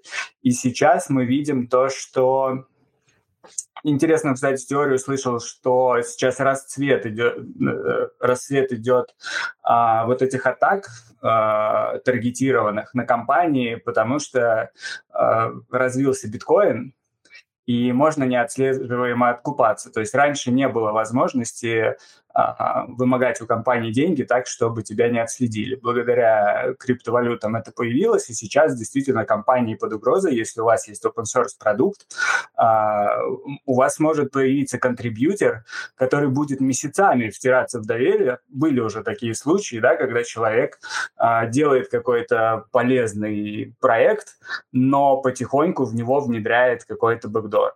Да. И обновляет потом версию, потом откатывает это обновление. Ну, вот с NPM такие часто да, случаи да, да. бывают. Мы, по-моему, и... обсуждали даже где-то. Или хотели mm-hmm. обсудить. И если вы компания, у которой, ну, прилично денег, вы можете стать просто целью для таких людей, которые увидят, что у вас что-то open source, это значит, оно у вас используется. И если они успешно внедрят туда э, уязвимость, то они смогут ей пользоваться, может быть, даже таким образом, что вы не будете знать. Там тоже были случаи, когда благодаря простым JavaScript-сниферам э, уводили целые месяцы данные о картах у авиакомпаний. Ну да, тут еще же есть такой момент, что не обязательно втираться в доверие, да, то есть не обязательно даже быть контрибьютором. То есть э, открытый исходный код — это еще и площадка для анализа каких-то проблем с безопасностью, и в принципе э, могут, ну, то есть проблемы-то могут быть, и их могут найти. А кто-то о них может написать, а кто-то может ими воспользоваться. Так как, опять-таки, ваш исходный код э, открытый, скорее всего, это какой-то код, с которым вы работаете, то, соответственно, и тут зависит от того, что это за приложение, да, то есть если это реальное приложение, которое как это работает, например, с деньгами пользователей или с э, их э, какими-то персональными данными, то есть риск, что будет найдена какая-то уязвимость, и эти данные утекут. Ну и, соответственно, дальше там и репутационные издержки, возможно, финансовые издержки. А, поэтому, скорее всего, э, ну и не, и не open source какие-то вещи, которые связаны с зарабатыванием денег. То есть вот, опять-таки, возвращаясь к этому докладу, да, там... Подожди, владелец... а как же процессинг от от этих ребят, от э, РБК? А, ну, смотри, тут же я не говорю, что это вообще никогда не делают, да, то есть обычно не делают. И когда open source что-то такое, то, скорее всего, либо здесь э, вектор для атаки очень узкий, и нужно действительно прямо в код что-то добавить, чтобы, потому что, скорее всего, они же не весь процессинг, не весь код всего процессинга open source, а, потому что это много всего, да, то есть это и непосредственно работы с конкретным непосредственно бизнес-приложением, которое доступно клиенту, с которым клиент работает. Возможно, они open source как какие-то библиотеки или код какого-то сервиса, который участвует. Я не знаю точно, но вот так вот чисто в разговоре скорее бы утверждал, что у них вообще все, то есть это типа вот такая фишка, что они прям вот пол, ну, грубо говоря, self-post можешь поднять. Mm-hmm. Не, не, не могу точно интересно. утверждать, но вот это типа 90%, что вот они так сделать. Ну, смотри, Мне кажется, тот же пример, как с менеджером паролем open source. Это скорее такой power move, когда вы настолько уверены в своей безопасности, угу. что открываете свой код на анализ, будучи уверенным, что там нет уязвимостей или то, что вы их вовремя сможете пофиксить. Не каждый человек, открывающий свой код, готов к тому, что там будут искать уязвимости тем более на таком уровне. Понятно, что э, в работе с э, паролями, в работе с оплатой, там действительно люди уделяют этому много внимания, но уязвимости могут быть намного проще и касаться твоих просто NPM credentials. Я когда-то слушал тоже подкаст, э, не помню э, какой, но там был э, чувак из, эм, из security, а, и он интересную мысль подкинул, да, там вот сравнивали, по-моему, разные пар... менеджеры паролей. А на тот момент это был вылетело из головы. Самый популярный, вот, а, который, который сейчас используется. One Password. One Password, да, и его альтернативы. А, и там ему говорили, что типа вот One Password это сам безопасный, потому что практически не было никогда ну, каких-то там громких скандалов, что там данные утекли и так далее. И на что он как раз сказал, что возможно это наоборот свидетельствует о нем как необезопасно, потому что мы не знаем, а что там. То есть вот там, где были скандалы, там эти дырки уже пофиксились, и это, значит, можно уже там, нормально пользоваться. А OnePassword, он может ну, тихо быть уязвимым, и оттуда могут все данные там сливать, просто никто об этом не говорит, они сами об этом не знают. То есть, возможно, это следствие плохого аудита с их стороны. То есть они просто не знают, что они уже компрометированы. Mm-hmm. И здесь такая же проблема. То есть ты вроде открываешь, с одной стороны, да, ты как бы это действительно такой очень хороший power move, что ты, ну, ты заявляешь о том, что ты уверен в своем коде, ты заверяешь а, пользователей, что вот смотрите, нам можно доверять, потому что вы можете посмотреть все, что мы делаем. А, и мы понимаем, что мы делаем, ну и так далее. С другой стороны, кто-то может этим действительно воспользоваться, а они могут это не узнать. А, и без достаточного уровня квалификации а, со стороны тоже в этом разобраться довольно сложно. То есть понять, а правда ли у них все ок или неправда. И ну, вообще звучит как, как что это очень круто, с другой стороны, не знаю, насколько это действительно безопасно, это небезопасно. А, может я, быть... я еще мал- маленькое уточнение сделаю по поводу, ну, как бы один из э, способов, да, там как-то найти с помощью сторонних там, чуваков э, какие-то проблемы в своем сервисе, это вот программа Bugs Bounty, да, и она бывает даже на закрытом коде, просто в рамках публичной опишки, там все такое. Да, да, да. Но если э, проблема Bugs Bounty в плане кода в том, что а, если у нас closed source, то нам недоступны э, очень обширный набор там хакеров, которые не готовы заключать, например, какой-то договор, да, то есть ты можешь closed source дать только под NDA, соответственно, там есть какие-то крутые хакеры, которые просто, ну, им неохота с этим всем заморачиваться или полить себя, да, а в рамках открытой Bugs Bounty программы ты, соответственно, просто у тебя код лежит, и тебе может там любой хакер вообще постучаться и сказать, что вот у тебя там проблема. То есть, да, на, но намного, может постучаться ну, и не сказать, что у тебя проблема. Вот как бы да, здесь, да. Э, в чем, в чем да, второе да, дно, да. да, то есть в чем Но как бы если ты делаешь Bugs Bounty программу, то, во-первых, ну, там, э, те же white, ну, и, и white, и белые, и черные хакеры, они, э, ну, как, как сказать, в стане да. хакеров есть уважение к, бау, к Bugs Bounty программе. Да, то есть если у тебя просто open source, это одно дело, если у тебя официально запущена такая программа, там Uh, если, например, они могут, там, грубо говоря, за 20 тысяч долларов продать твою инфу или получить 10 тысяч долларов на Bugs Bounty, ну, просто очень грубо говоря, да, то они пойдут на Bugs Bounty. Они там меньше возьмут денег, но там, как бы, это типа, как сказать, честь какая-то. Ну, то есть не то, что это всегда будет работать, но это тоже такой аргумент, который все-таки есть.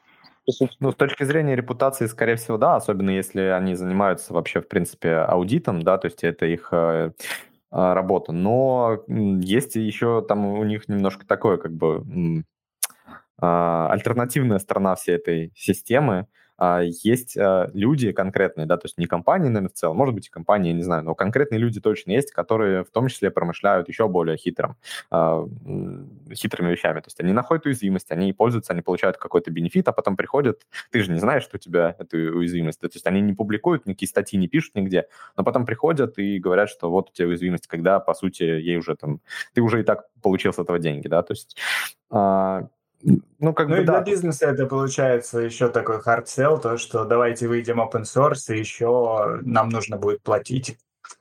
Но тут видишь, э, с одной стороны, опять-таки, да, тут э, есть свои плюсы, есть свои минусы, и правда, что если ты открыл исходный код, то, соответственно, его проанализировать намного проще, чем black box, а, но, с другой стороны, искать уязвимости в black box тоже никто не мешает. Если ты какой-то большой сервис и mm-hmm. очень популярный, то тебя могут начать там искать уязвимости и закрытую.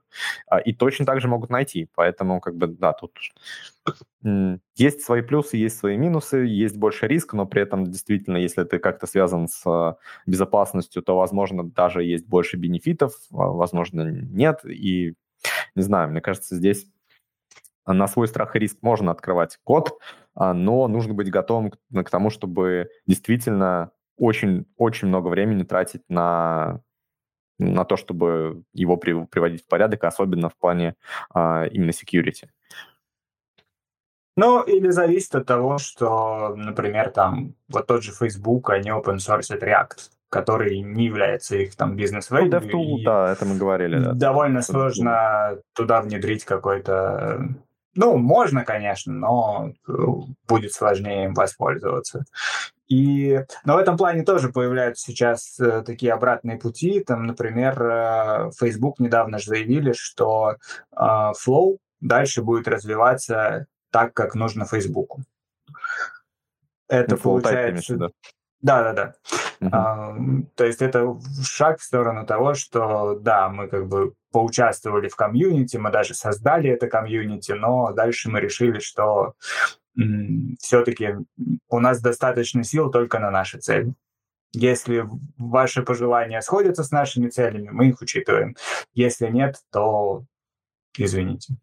Ну да, но это мы немножко затронули тему, то есть то, что open не значит free а, и все mm-hmm. такое. На самом деле, еще до этого мы проговаривали, помните, я приводил пример с Ричем Хики, который говорил, что типа вот э, Clojure, он как бы это open source проект, но развиваем мы его только так, как мы хотим. То есть, типа, uh-huh. не приходите там сюда со, со своими умными идеями, не приходите со своей критикой, нам вообще по барабану. Условно, это наш проект. То, что он открытый, это не значит, что кто угодно может прийти и начать там что-то куда-то его, этот проект, пушить. То есть его развивает там определенная команда, и у этой команды есть вектор развития. Типа, все остальное нас не интересует. Это вполне нормальная точка зрения. Мне кажется, что мы ну, проговаривали уже, да, то, что есть какая-то культура, определенно сформировавшаяся в среде разработчиков, что если проект открытый, то ты можешь прийти и что угодно там просить, и как бы автор должен, как бы обязан тебе вот этот там твой ищу закрыть, э, во что бы ты ни ставил, там, не, не, э, не спя ночами, не кушая то, что он там хочет кушать. Короче, просто тратить сто процентов времени на то, чтобы поддержать. Это на самом деле не так, и мне кажется, то, что Facebook это сделал, тут нет ничего такого. А, ну, ну да. И... Да, это... Ну, я опять же про то, что для компаний действительно сложно. То есть легко с точки зрения разработчика. Ну, когда нет, ну, тот человек был CTO, но в их случае это как бы более объяснено. Но сложно говорить всем, типа, открывайте свой код, все будет круто.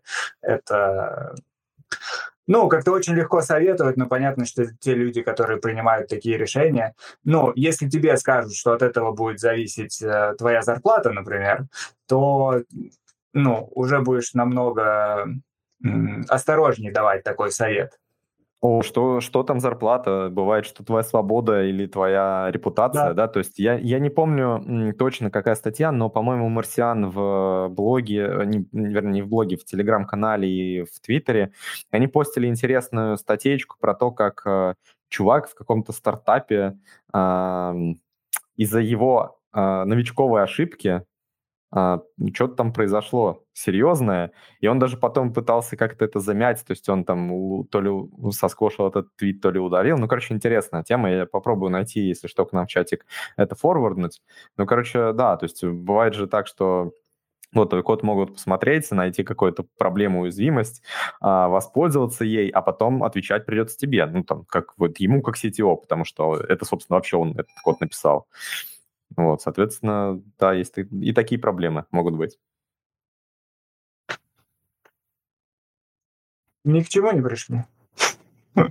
Однозначно, как, как всегда, совета нету. Ну да, мы тут не про однозначные советы. К нам не придешь, не услышишь, что всегда используйте Model Federations, всегда открывайте свой исходный код, и там используйте Model Federations. Вот мы такие, типа, неопределенные. У нас здесь ничего, да, никаких ответов не будет. Наверное, почти никогда. А может и будут. Даже здесь мы определиться не можем. Окей, давайте. Возможно, будут, а может и не будет. Поехали дальше. У нас совсем не разработческая, хотя как посмотреть, да, у нас тема про E3. А, это тема геймерская, так что если кому вообще эта тема не близка, то дальше у нас будет только про E3, а может и не только про E3. вот. Так что ничего тут тоже конкретного мы не скажем. А, кто вообще смотрел чего-нибудь э, по E3, у кого какие-нибудь ожидания вообще были, что можете сказать? Я, если честно, вообще был удивлен, что она в этом году есть. В прошлом году же вообще они ничего не устраивали.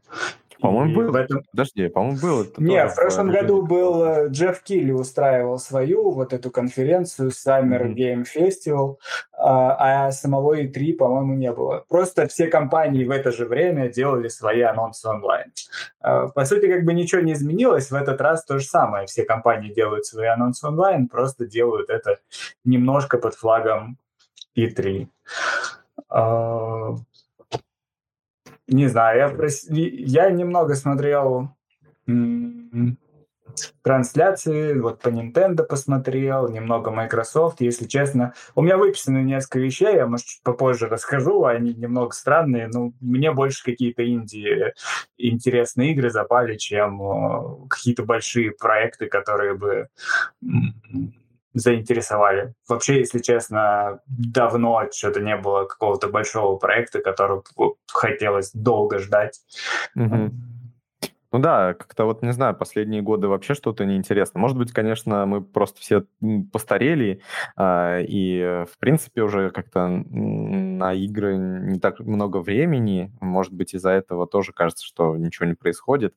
Э, но мне кажется, что вообще геймдев в каком-то сейчас застое находится, в каком-то, не знаю, если когда-то там был после большого вот это, помните, проблемный, ну, как помните, это вряд ли кто-то застал прям, а, но была какая-то кризис геймдева, а, когда вот эта знаменитая игра «Идти» вышла по фильму, а, которую mm. похоронили в итоге где-то в пустыне все, весь тираж. То есть когда там разочарование от э, геймдева, вообще от игр, от игровой индустрии было настолько большое, что казалось, что уже дальше вообще просто она умрет, и, и все, эта индустрия больше существовать не будет. Сейчас это не так, но все равно кажется, что какой-то золотой век э, прошел. А, может быть, это, конечно, старческое брюзжание, но я не помню, чтобы что-то выходило такое, что действительно стоило прям внимания. Ну, за очень-очень редкими исключениями. А, но на этом E3 что-то вообще как-то было совсем все плохо. Если кто не знает, то только-только закончилось. Вроде вчера последний день был, как раз завершила Nintendo. Тоже, к сожалению, ничего, мне кажется, особо не показала. А, как Слушайте, а вот печально. автоп немного проект. Вот для вас игры это отдых или больше какое-то активное хобби? Мне кажется, зависит от игры. Ну, допустим, а, если ты играешь какую-нибудь Лигу Легенд или Apex Legends, то я бы не назвал это отдыхом. Тебе кажется, отдыхаешь, потому что ты получаешь э, кучу интересных эмоций, и э, тебе хорошо от этого, но мне кажется, твой мозг в этот момент просто просит пощады, э, хочет уйти поскорее, э, он хочет просто темноты и отдыхать. Вот. А если мы говорим что-нибудь, э, какой-нибудь Animal Crossing, допустим, то мне кажется, это прям mm-hmm. полноценный отдых. Террария, э, Майнкрафт, то же самое. Мне кажется, вот такие игры это прям супер человые игры, отдыхаешь. Да, ну, хороший пример. У меня была ну, проблема, что я в какое-то время считал игры отдыхом. А, и просто но и я просто понял, что я от этого сильнее устаю. То есть, как бы кажется, то, что, ну, типа, вот, поиграл в игру, это ж, ну, это ж не похоже на мою работу, да, значит, это переключение деятельности и такое. Но я потом попробовал не играть какое-то время, если честно, почти пер- прекратил играть в итоге, потому что просто стал себя лучше чувствовать. Не знаю, мне кажется, это индивидуальная штука. Угу. Ну, типа, допустим, люди там ходят э, чем-нибудь заниматься каким-то видом спорта, а именно как хобби, да, то есть это не как профессиональное что-то, то есть а там угу. ходят играть там в баскетбол или волейбол. А, это же активное, получается, хобби. То есть ты тратишь очень много сил физических, но они воспринимают это но видишь, как физических. Если человек э, работает физически, отдыхает, физи... ну, возможно, ему не до баскетбола, ему наоборот mm-hmm. хочется вечером поиграть. А тут, получается, у нас все-таки умственная деятельность. И если хобби еще такое же, то в этом, кажется, значит, вот от этого может появиться тот перегруз, про который Артем сейчас сказал. Мгм, да, я, я думаю, вот Никита близок к истине, потому что, э, вот, допустим, мы просто с другой стороны зайдем, ты спортсмен, и у тебя работа в том, что ты 8 часов тренируешься. Вряд ли, вот как сказал Никита, после такого дня ты пойдешь еще там с друзьями поиграть в футбол, баскетбол или еще что-нибудь. Ты скорее ну, если у тебя и будет отдых, то он вот какого-нибудь такого формата будет. Мгм. Игровой, ну, фильмы и так далее. У меня двоюродный брат футболист, и у него просто тысяча часов в контру, тысяча часов в доту. Я в целом, мне кажется, в жизни столько в игры не наиграл. А, ну, возможно, да, возможно, вы правы. Тут единственное, что мне кажется, все равно, конечно, сравнение не совсем корректное, потому что мы же все-таки не какие-нибудь э, э, тестировщики игр, да, которые в чья работа и так играть в игры, там, находить баги, а потом тебе снова нужно играть в игры. Но в целом, да, понятно, что там умственная деятельность и там, и там. Наверное, да, потому что иногда я тоже себя ловлю на мысли, что если там во что-то и собраться поиграть, что не так часто происходит. Но в последнее время я, наверное, тоже предпочитаю что-нибудь э, более человое, где не сильно нужно много там с механиками э, разбираться. То есть если раньше я там очень любил какие-нибудь хардкорные RPG-шки, типа классические, там какой-нибудь Fallout, и Арканумы и прочее, э, где только ты там на экране билда персонажа потратишь пару часов, чтобы прям вот идеального собрать, да, там то, что нужно. А Потом за- зайдешь, попробуешь и пой- пойдешь ребилдить новый какой-то билд. А, то сейчас мне больше даже нравится что-то спинномозговое. Ну, не совсем прям такое, да, но что-то про геймплей. А мне даже меньше нравятся сюжетные игры, потому что в сюжет нужно погружаться, и еще есть проблема с сюжетными играми. То, что ты, например, на выходных там потратил часок, а потом, скорее всего, ты вернешься только на следующие выходные, и ты уже не помнишь, что там было вообще. То есть либо Мгм. залпом нужно проходить это все, на что времени практически никогда нет, а либо приходится вот избегать таких штук. М, Короче, не знаю. Ну, окей. Ну, с геймплейными тоже такая проблема, то, что вернешься через месяц и не помнишь, какое там управление, а сам уже в середине игры тебя все уничтожают. Такое. Я Ну, некоторые игры из-за да. этого бросал, то, что я, я бы и рад ее пройти, но, кажется, мне нужно заново возвращаться в туториал, просто учиться и играть заново. Короче, все, мы постарели. Ну, окей, окей. А что, давайте вернемся к... Я недавно в этом, в Марио Мейкере выиграл. Выиграл все? Да. А он же такой, ну, это подлая как раз игра, то, что ты начинаешь вроде прикольно, но ты потихоньку прокачиваешься, это начинает тоже в какой-то навык превращаться, в какую-то работу, то, что хочется А там еще брать. челленджи есть. Да, и хочется брать уровни сложнее, и в итоге там ты два дня проходишь один уровень, и это очень прикольно, кайфовое ощущение потом, но в итоге оказывается, что на это уходит много сил, и это уже тоже не отдых. То есть нужно еще когда-то между играми и работой еще и отдохнуть успеть. То есть именно по-настоящему. Ну да, наверное. Не знаю, мне кажется, это правда штука индивидуальная. А, Но давайте вернемся к E3. E3 уже у нас прошел, и мы хотели немножко обсудить, хотя кажется, что, может, и не так уж там есть что обсуждать. А было там вообще что-то, что, не знаю, чего, что вас зацепило, и вот чего вы ждете теперь? Ну, только э, Зельда, Monster Hunter Stories и, э, переиздание Тони, Ски, ну, Тони Хоука на Switch. Мгм. Ну, это Да, ну, свечевая тема. Да, остальные, если честно... Не, ладно, хорошо. Мне интересен Elden Ring. Окей, давайте сразу вытащим типа, слона из лавки. Я думаю, это всем интересно. Вот. Э, Не, есть люди, ну, которым не нравятся соусы. Да, Вот да, я такие игры как раз терпеть не могу. М. Если честно, Никит, ты первый человек, э, там, грубо говоря, из э, всех, с кем я общался там за последний год или полгода, кому не нравится. У меня просто получилось такое окружение. Вот, я сам, ну, тоже не особо любитель таких игр был, но там все, для меня все зависит от сеттинга просто. Э, Если мне нравится сеттинг в такой игре, я поиграю в него. Если нет, то нет. Вот. И здесь он интересный. Остальное, не знаю. Все, что касается, на самом деле, AAA игр, как-то стало уже скучно. И ну, ты не ожидаешь ничего особенного от них. Э, О, ну это да, что-нибудь это сильное, что-нибудь, ну, сильное с точки зрения, я имею в виду, отработанный продукт, все там будет хорошо, весело, но такое чувство, что как бы ты из года в год в то же самое играешь, только в новой обертке. Мгм.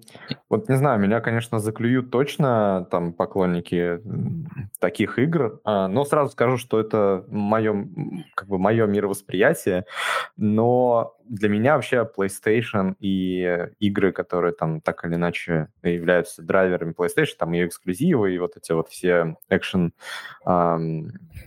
экшен от третьего лица, это было самое, наверное, большое разочарование такое игровое за последние годы. Потому что на PlayStation 4 в итоге оказалось, что толком игр прям сильно интересных нет, а те, которые очень сильно рекомендуют, они по большому счету не то чтобы мне не нравились, но они мне всегда по сравнению с другими вещами, которые мне больше нравятся, мне казалось всегда средненькими.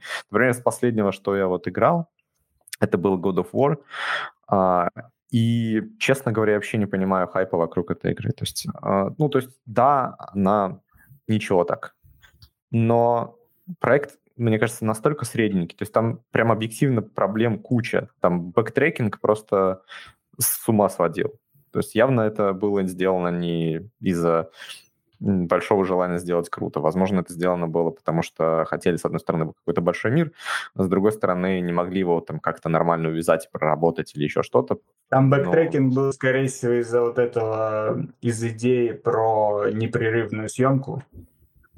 И м-м. в таком ключе действительно сложно как-то из Я не знаю, можно было телепортацию туда докинуть. Тут согласен. Но не знаю, ну, мне God of War, в принципе, зашел, когда я сложность скинул. Я больше как э, историю его воспринимал, то есть актерская игра, в целом повествование мне там понравилось.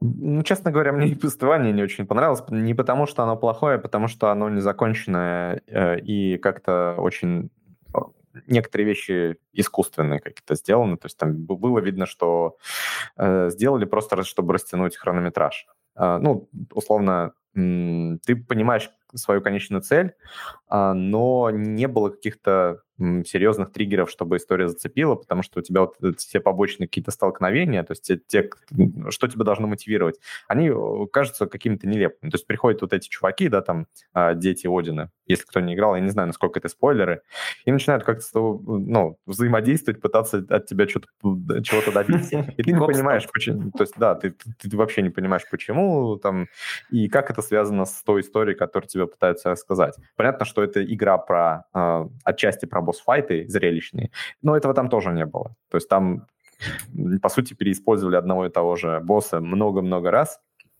mm-hmm. И тоже мне это не понравилось. Короче, просто я говорю, не то, что игра плохая, а мне просто показалось, что там очень много ленивых решений, и я не понимаю вокруг нее хайпа. Она хорошая, то есть она, наверное, если просто как бы, ну, оценивать ее независимо ни от чего, то она э, типа ок. Но вот то, как про нее рассказывали, и то, что я реально там увидел, это немножко не как-то не соотносится в, моей, в моем представлении. Она Мне еще, кажется... по-моему, довольно слабый год выходила. Это может быть было связано. Ну Мне вот еще Человек-паук очень...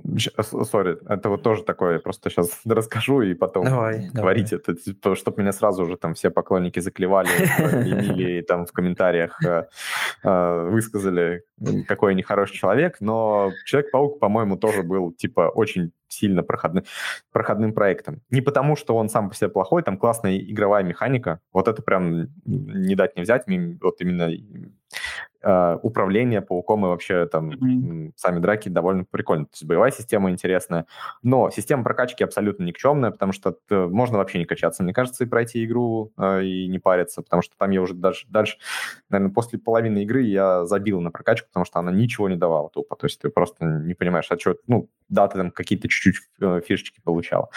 И плюс ко всему опять затянутость. Ну, то есть там видно, что ее тоже искусственно растягивали, потому что большую часть игры, наверное, половину, это погоня за вот этим негативом, опять, не знаю, насколько это будет спойлеры, а потом тебя немножко дразнят тем, что вот сбегают ключевые персонажи из тюрьмы, и ты думаешь, ну все, ну сейчас вот начнется самая, самая жара. А потом, оказывается, нет, ты как бы сразу со всеми разбираешься за два коротких ивента, и mm-hmm. все, и потом там уже конец игры. И вроде как, с одной стороны, для поклонников там Паука игра неплохая, но с другой стороны, прям видно, в глаза бросается лень разработчиков ну, там, может, не лень, а просто не, как бы отсутствие финансирования. Но так или иначе, либо, ну, мне кажется, либо нужно было делать игру короче, а, либо наполнять ее больше. Потому что в итоге получился при очень годном геймплее, при очень неплохой истории, в принципе, а, получилась довольно посредственная игра, учитывая все минусы.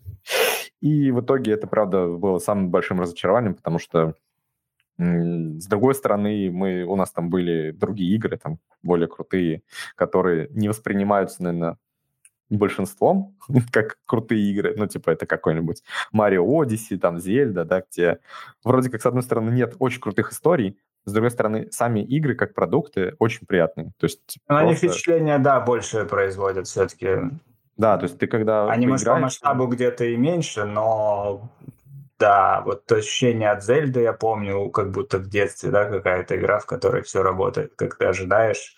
И да. Марио Одиссе. Но они тоже, они, может, где-то немного на ностальгии нам играли. Я то, так что... не думаю. Ну, типа, ностальгия по Зельде, ну, а много кто играл? Не-не-не, э, не по Зельде, а по вообще тем не знаю, по... Сейчас формулирую. Ностальгия по вот той детской радости от каких-то новшествах в играх, да, когда для тебя каждая игра это действительно что-то новое, а сейчас, ну, типа, мы наиграли уже каждый сколько игр, и, ну, понятно, тут механика отсюда, тут отсюда и так далее. И вот для меня Зельда было вот таким именно а, это не была ностальгия по Зельде, это была ностальгия по вот тем детским ощущениям от игр по той вот детской радости от того, что что-то действительно крутое происходит на экране. Я не просто каких-то чуваков бью, а я там типа поджег траву, и теперь я могу на этом лететь. Почему-то, ну вот на меня это именно таким образом странным произвело впечатление. Мне кажется, тут э, секрет, с одной стороны, простой, с другой стороны, очень сложный. Да? Ну, мне показалось просто, что вот эти игры, а, ну вот Nintendo, да, там, не все, но вот э, типа топовые, да, они очень слажены. То есть как раз вот если там я Паука ты играешь, и ты понимаешь, ага, ну вот это классно сделали, а вот здесь понадобавляли кучу ненужного, и в сумме у тебя получается как бы, ну, так себе, да, то есть получается как бы вроде с одной стороны прикольно, с другой стороны много минусов, и впечатление из- испортилось. А там э, все элементы, которые добавлены, они работают, они синергируют, они друг с другом работают. Mm-hmm. И в итоге у тебя получается, что э, выдержана э, длина, то есть ты, игры, да, продолжительность, то есть ты не переутомляешься, ты там заканчиваешь там, где надо, и при этом у тебя есть, если желание больше, там что-то там поисследовать, оно, эта возможность остается. С другой стороны, у тебя каждый элемент игры, он хорошо работает с другим элементом игры. И за счет этого ты чувствуешь, что прям а, ну, все круто, то есть ты прям получаешь хорошее впечатление, и все, и как бы существенных минусов нет. Ну, там ругают, да, понятно, что там, не знаю, Марио, примитивный сюжет, но я не знаю, если в Марио... Ну, кто там ждал сюжет, сюжет, да. Да, да, это вообще странно. Потому что, кстати, если, ну, мне кажется, что если хочется сюжета, то игры это вообще не всегда, ну, бывает, что хорошее место, чтобы его получить, но далеко не всегда это так. Угу. Слушай, что ты скажешь еще? про... Подожди, там, последний, Серега, камень. Про Red Dead 2. Он, понятно, уже не эксклюзив, но довольно долго. Я, я в него не играл. Я просто... А, все, понял. Да, потому что из-за продолжительности. Я просто услышал, типа, что это очень длинная игра, да, и да, да. что-то меня это напугало, потому что я понял, что я просто никогда не найду на него времени, и вот эта проблема, что я, если даже начну, а, то потом, скорее всего, я второй раз смогу в него вернуться там через пару недель, в лучшем случае, может быть, через месяц, а, и, и, и все. И на этом все закончится. Угу. И... Потому что, мне кажется, в Red Dead многие проблемы, о которых ты говоришь, как мне, по крайней мере, показалось, решены. То есть, да, она длинная, но она не кажется затянутой. И там все моменты, где действительно сюжет э, тянется, это как будто и даже сюжетно обусловлено, то есть как будто игроку передаются там те ощущения, которые там персонаж в этот момент испытывает. И а, я понимаю, концовка мне показалась очень сильной и очень, не знаю, правильной, и в том числе, не знаю, может, немного неожиданной. И, э, непривычно было там для меня такую концовку в игре видеть. Да. А, на меня Red Dead очень сильное впечатление Хотя, там, не знаю, GTA, например, я особо не играл, и мне не нравилось, но геймплейная часть Red Dead мне тоже очень зашла. То есть то, как там стрельба организована, то есть то, как... Ну, не знаю, то есть тут видимо, тоже в том нюанс, что это именно в меня игра попала. Но вот да, я понял, что из того, что я на PlayStation играл, оно, оно в меня попало сильнее всего. Ну, за все, конечно же, приходится расплачиваться, потому что вот в том же Red Dead, например, э, все эти вещи, которые перечислил, это правда, это сильные стороны. Но слабая сторона в том, что там все, все миссии, в принципе, однообразные.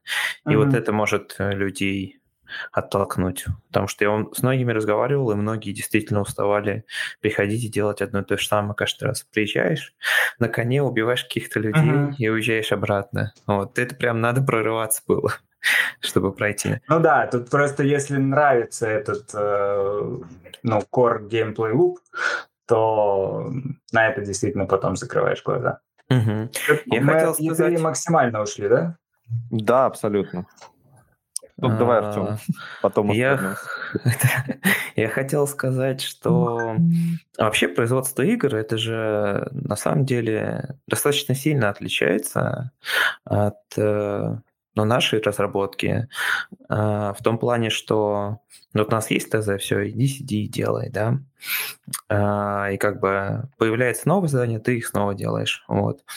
Когда разрабатывается игра, разработчики ничего не могут делать до тех пор, пока не будет продуман сюжет, э, не будут продуманы основные персонажи и так далее. Потому что если, например, они начнут делать это раньше, то все это уйдет в стол. И такие случаи mm. были. Из-за этого часто именно ну, из-за таких вещей э, появлялись долгострои и появлялись плохие игры. Когда... Мне кажется, это ошибка управления же. Ну, то есть вряд ли там прям ничего разработчики не могут делать. То есть, условно, если ты знаешь хотя бы жанр игры, в которой что ты будешь делать, да, то ты можешь уже какие-то механику игры начать разрабатывать. Ты можешь, ну, тебе не да. обязательно же там сюжетно уже что-то делать. Там же очень много сначала нужно каких-то мелких вещей, там как будет двигаться твой персонаж, как он будет с миром взаимодействовать, и там тоже... Не дай бог движок свой. Ну, не, многие ну, такие это, вещи, да, если игра не в первый раз прорабатывается, да, или это и не первая игра такого формата у студии, то у них уже есть дофига ассетов для этого. И такие мелкие вещи, анимации, э, все, там уже продуманные. Оружие продумано, физика тоже продумана. Вот. Но э, что не продумано, это там level дизайн, а, сеттинг, окружение, механики, я тоже сказал, они тоже могут меняться, зависит от того, типа, что это за персонаж, и какой это будет сюжет. Ну, и что далее. это за игра вообще, потому что... И да, и что за игра. Если вот. ты делаешь какой-то шутер, да, условно ты делаешь Doom, то вряд ли ты будешь опираться на какие-то ассеты просто из сети. Потому что, ну, хорошая игра, там, хороший, условно, э, даже платформер вот взять, казалось бы, кажется, что простой жанр. Но там столько нюансов э, различных, э, там, что у тебя, там, ну, хайот тайм, вот это все, то есть когда ты, uh-huh. игра немножко там прощает какие-то огрехи, и очень важно там выдержать баланс, как это все работает. И хороший платформер от плохого отличает как раз умение вот это все реализовать. Поэтому да. ты не можешь просто взять что-то готовое, тебе все равно придется очень много там разрабатывать, тестировать, пробовать и так далее. Мне кажется, Верно. тут разработчикам все-таки есть чем заняться, там еще до того, как персонаж будет готовы. Да, есть. Я к тому, что типа просто в любой момент может э, случиться какой-нибудь поворот чуть-чуть в другую сторону или вообще не туда. И вся работа, которая была сделана, ее, ну не вся, ладно, много пойдет в стол. И теперь вы сидите с сжатыми сроками, э, кранчуете и делаете все, что есть в ваших силах, чтобы продукт вышел тогда, когда вы обещали. Ну, мне кажется, если честно, это не уникально. Да, тут же ну, то, да. то же самое может быть. Если ты какой-нибудь там стартап, да, ты, там он куда-то развивается, развивается, потом бизнес понимает, что эта идея не работает, и он начинает резко развиваться в другую сторону, то происходит ровно то же самое.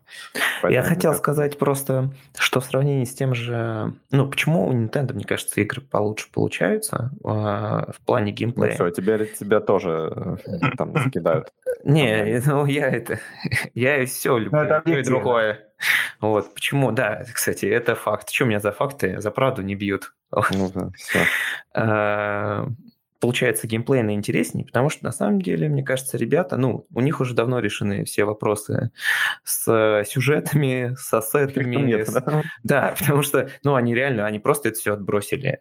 Тут как бы ну, что уж скрывать, там реально вы не за сюжетом идете, чтобы поиграть в Зельду, либо в Марио. Сюжет там всегда один. Есть принц, он либо механик, он либо сантехник, либо ну, не знаю, Линк разными бывал персонажами. Либо спал сто лет.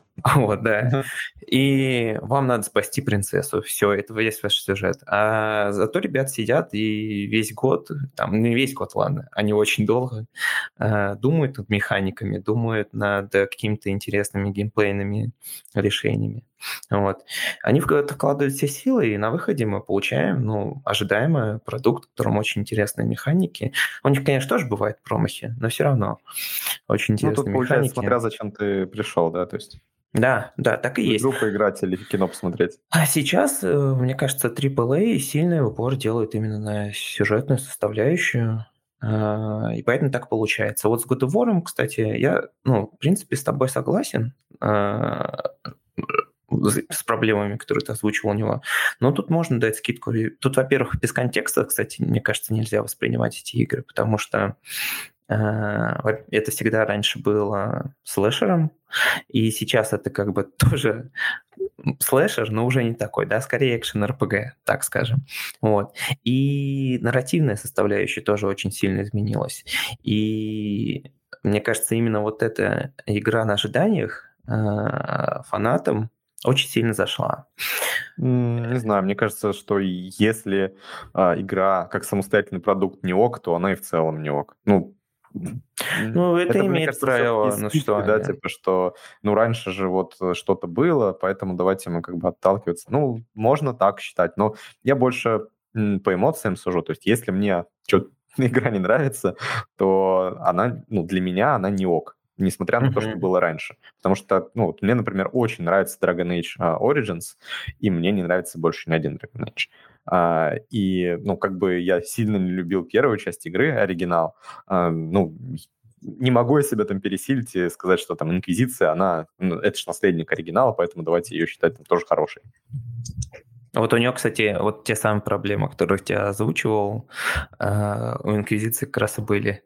Там просто посередине разработки, типа, все завернули, давайте по новой, ребята, ну, поехали. Ну, что поделать. Давайте мы потихонечку сворачиваться. У меня был философский вопрос такой. Типа, Подожди, но у меня же был списочек. А, точно. Ну ладно, давай, Никит. Давай, ну давайте давай, я быстренько по нему побегусь, потому что я специально сел и выписал. Ну да, ты же готовился. Да, да э, я его даже порезал, пока мы говорили. Э, Сайконавт вторые. Я, если честно, ну, психонавты, я не mm-hmm. очень верил в этот проект. Мне очень нравилась первая часть. Но вот я посмотрел новый трейлер, и он выглядит э, прикольно. То есть проект выглядит как будто действительно там смогут сделать хорошее продолжение, которое будет геймплейно интересным. Я mm-hmm. вот за это переживал, что это продолжение ради продолжения. Ну, как с кино бывает, с играми тоже.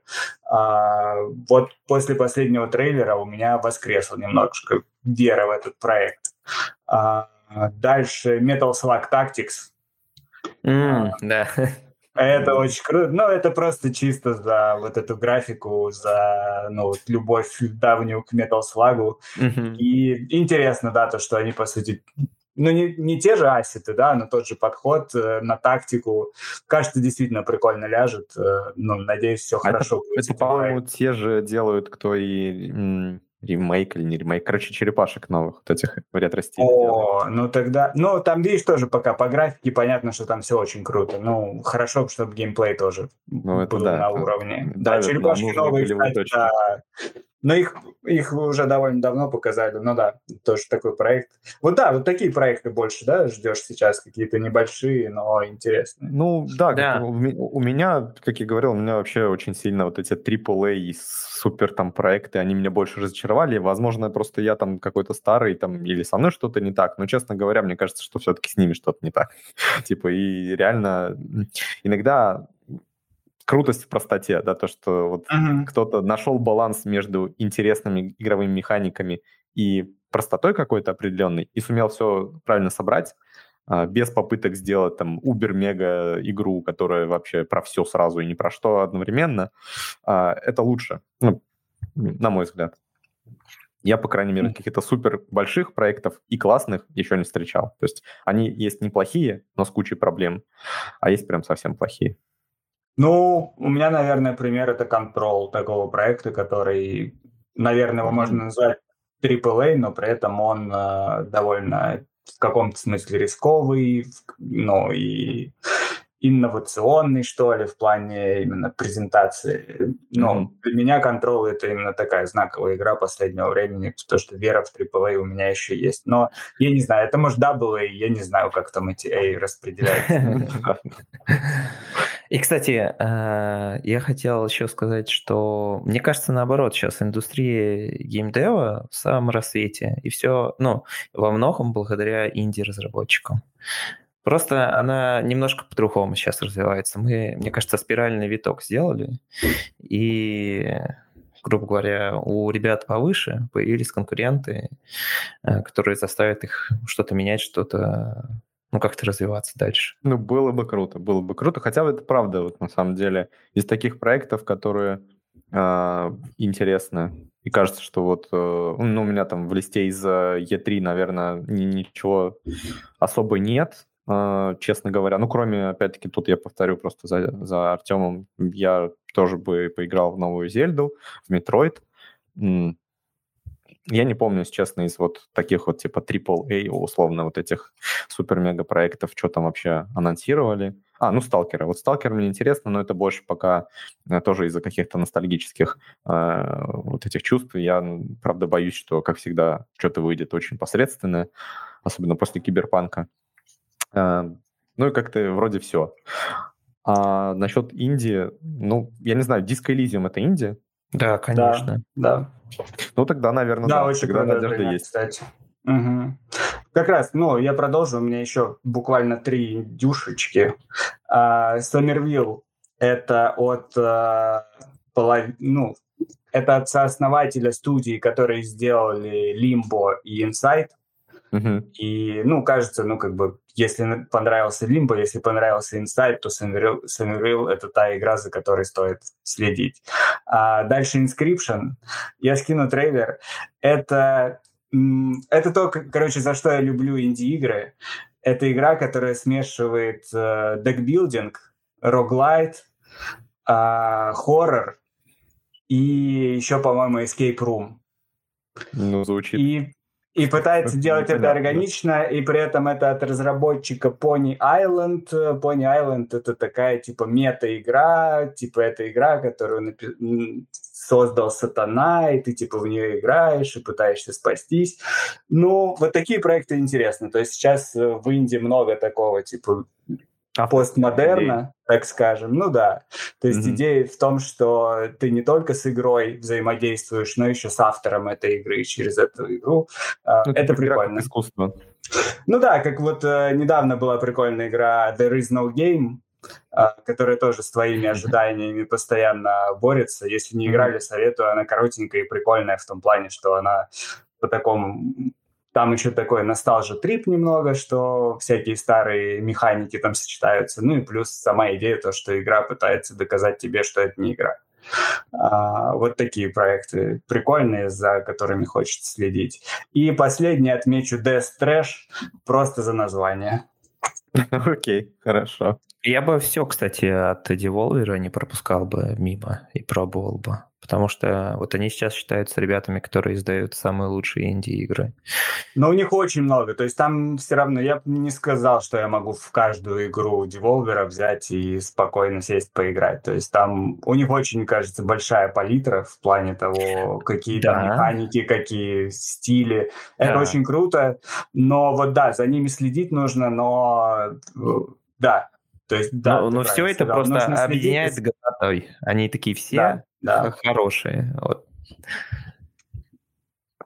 Супер. Давайте тогда подведем итог, что, не знаю, кажется, в моей голове все сложилось, и из рекомендаций я бы сказал, что бросайте вы своих Человеков-пауков и God of War, идите играть в Марио, Зельды и во всякое инди, там будущее, а God of... и Death Trash, да, а эти все God of War — это уже прошлое, все. Ну, а вы слушали, вы слушали uh, Callback Hell, и на этой очень странной ноте uh, и на этой очень странной теме будем прощаться. Всем пока, до следующей недели.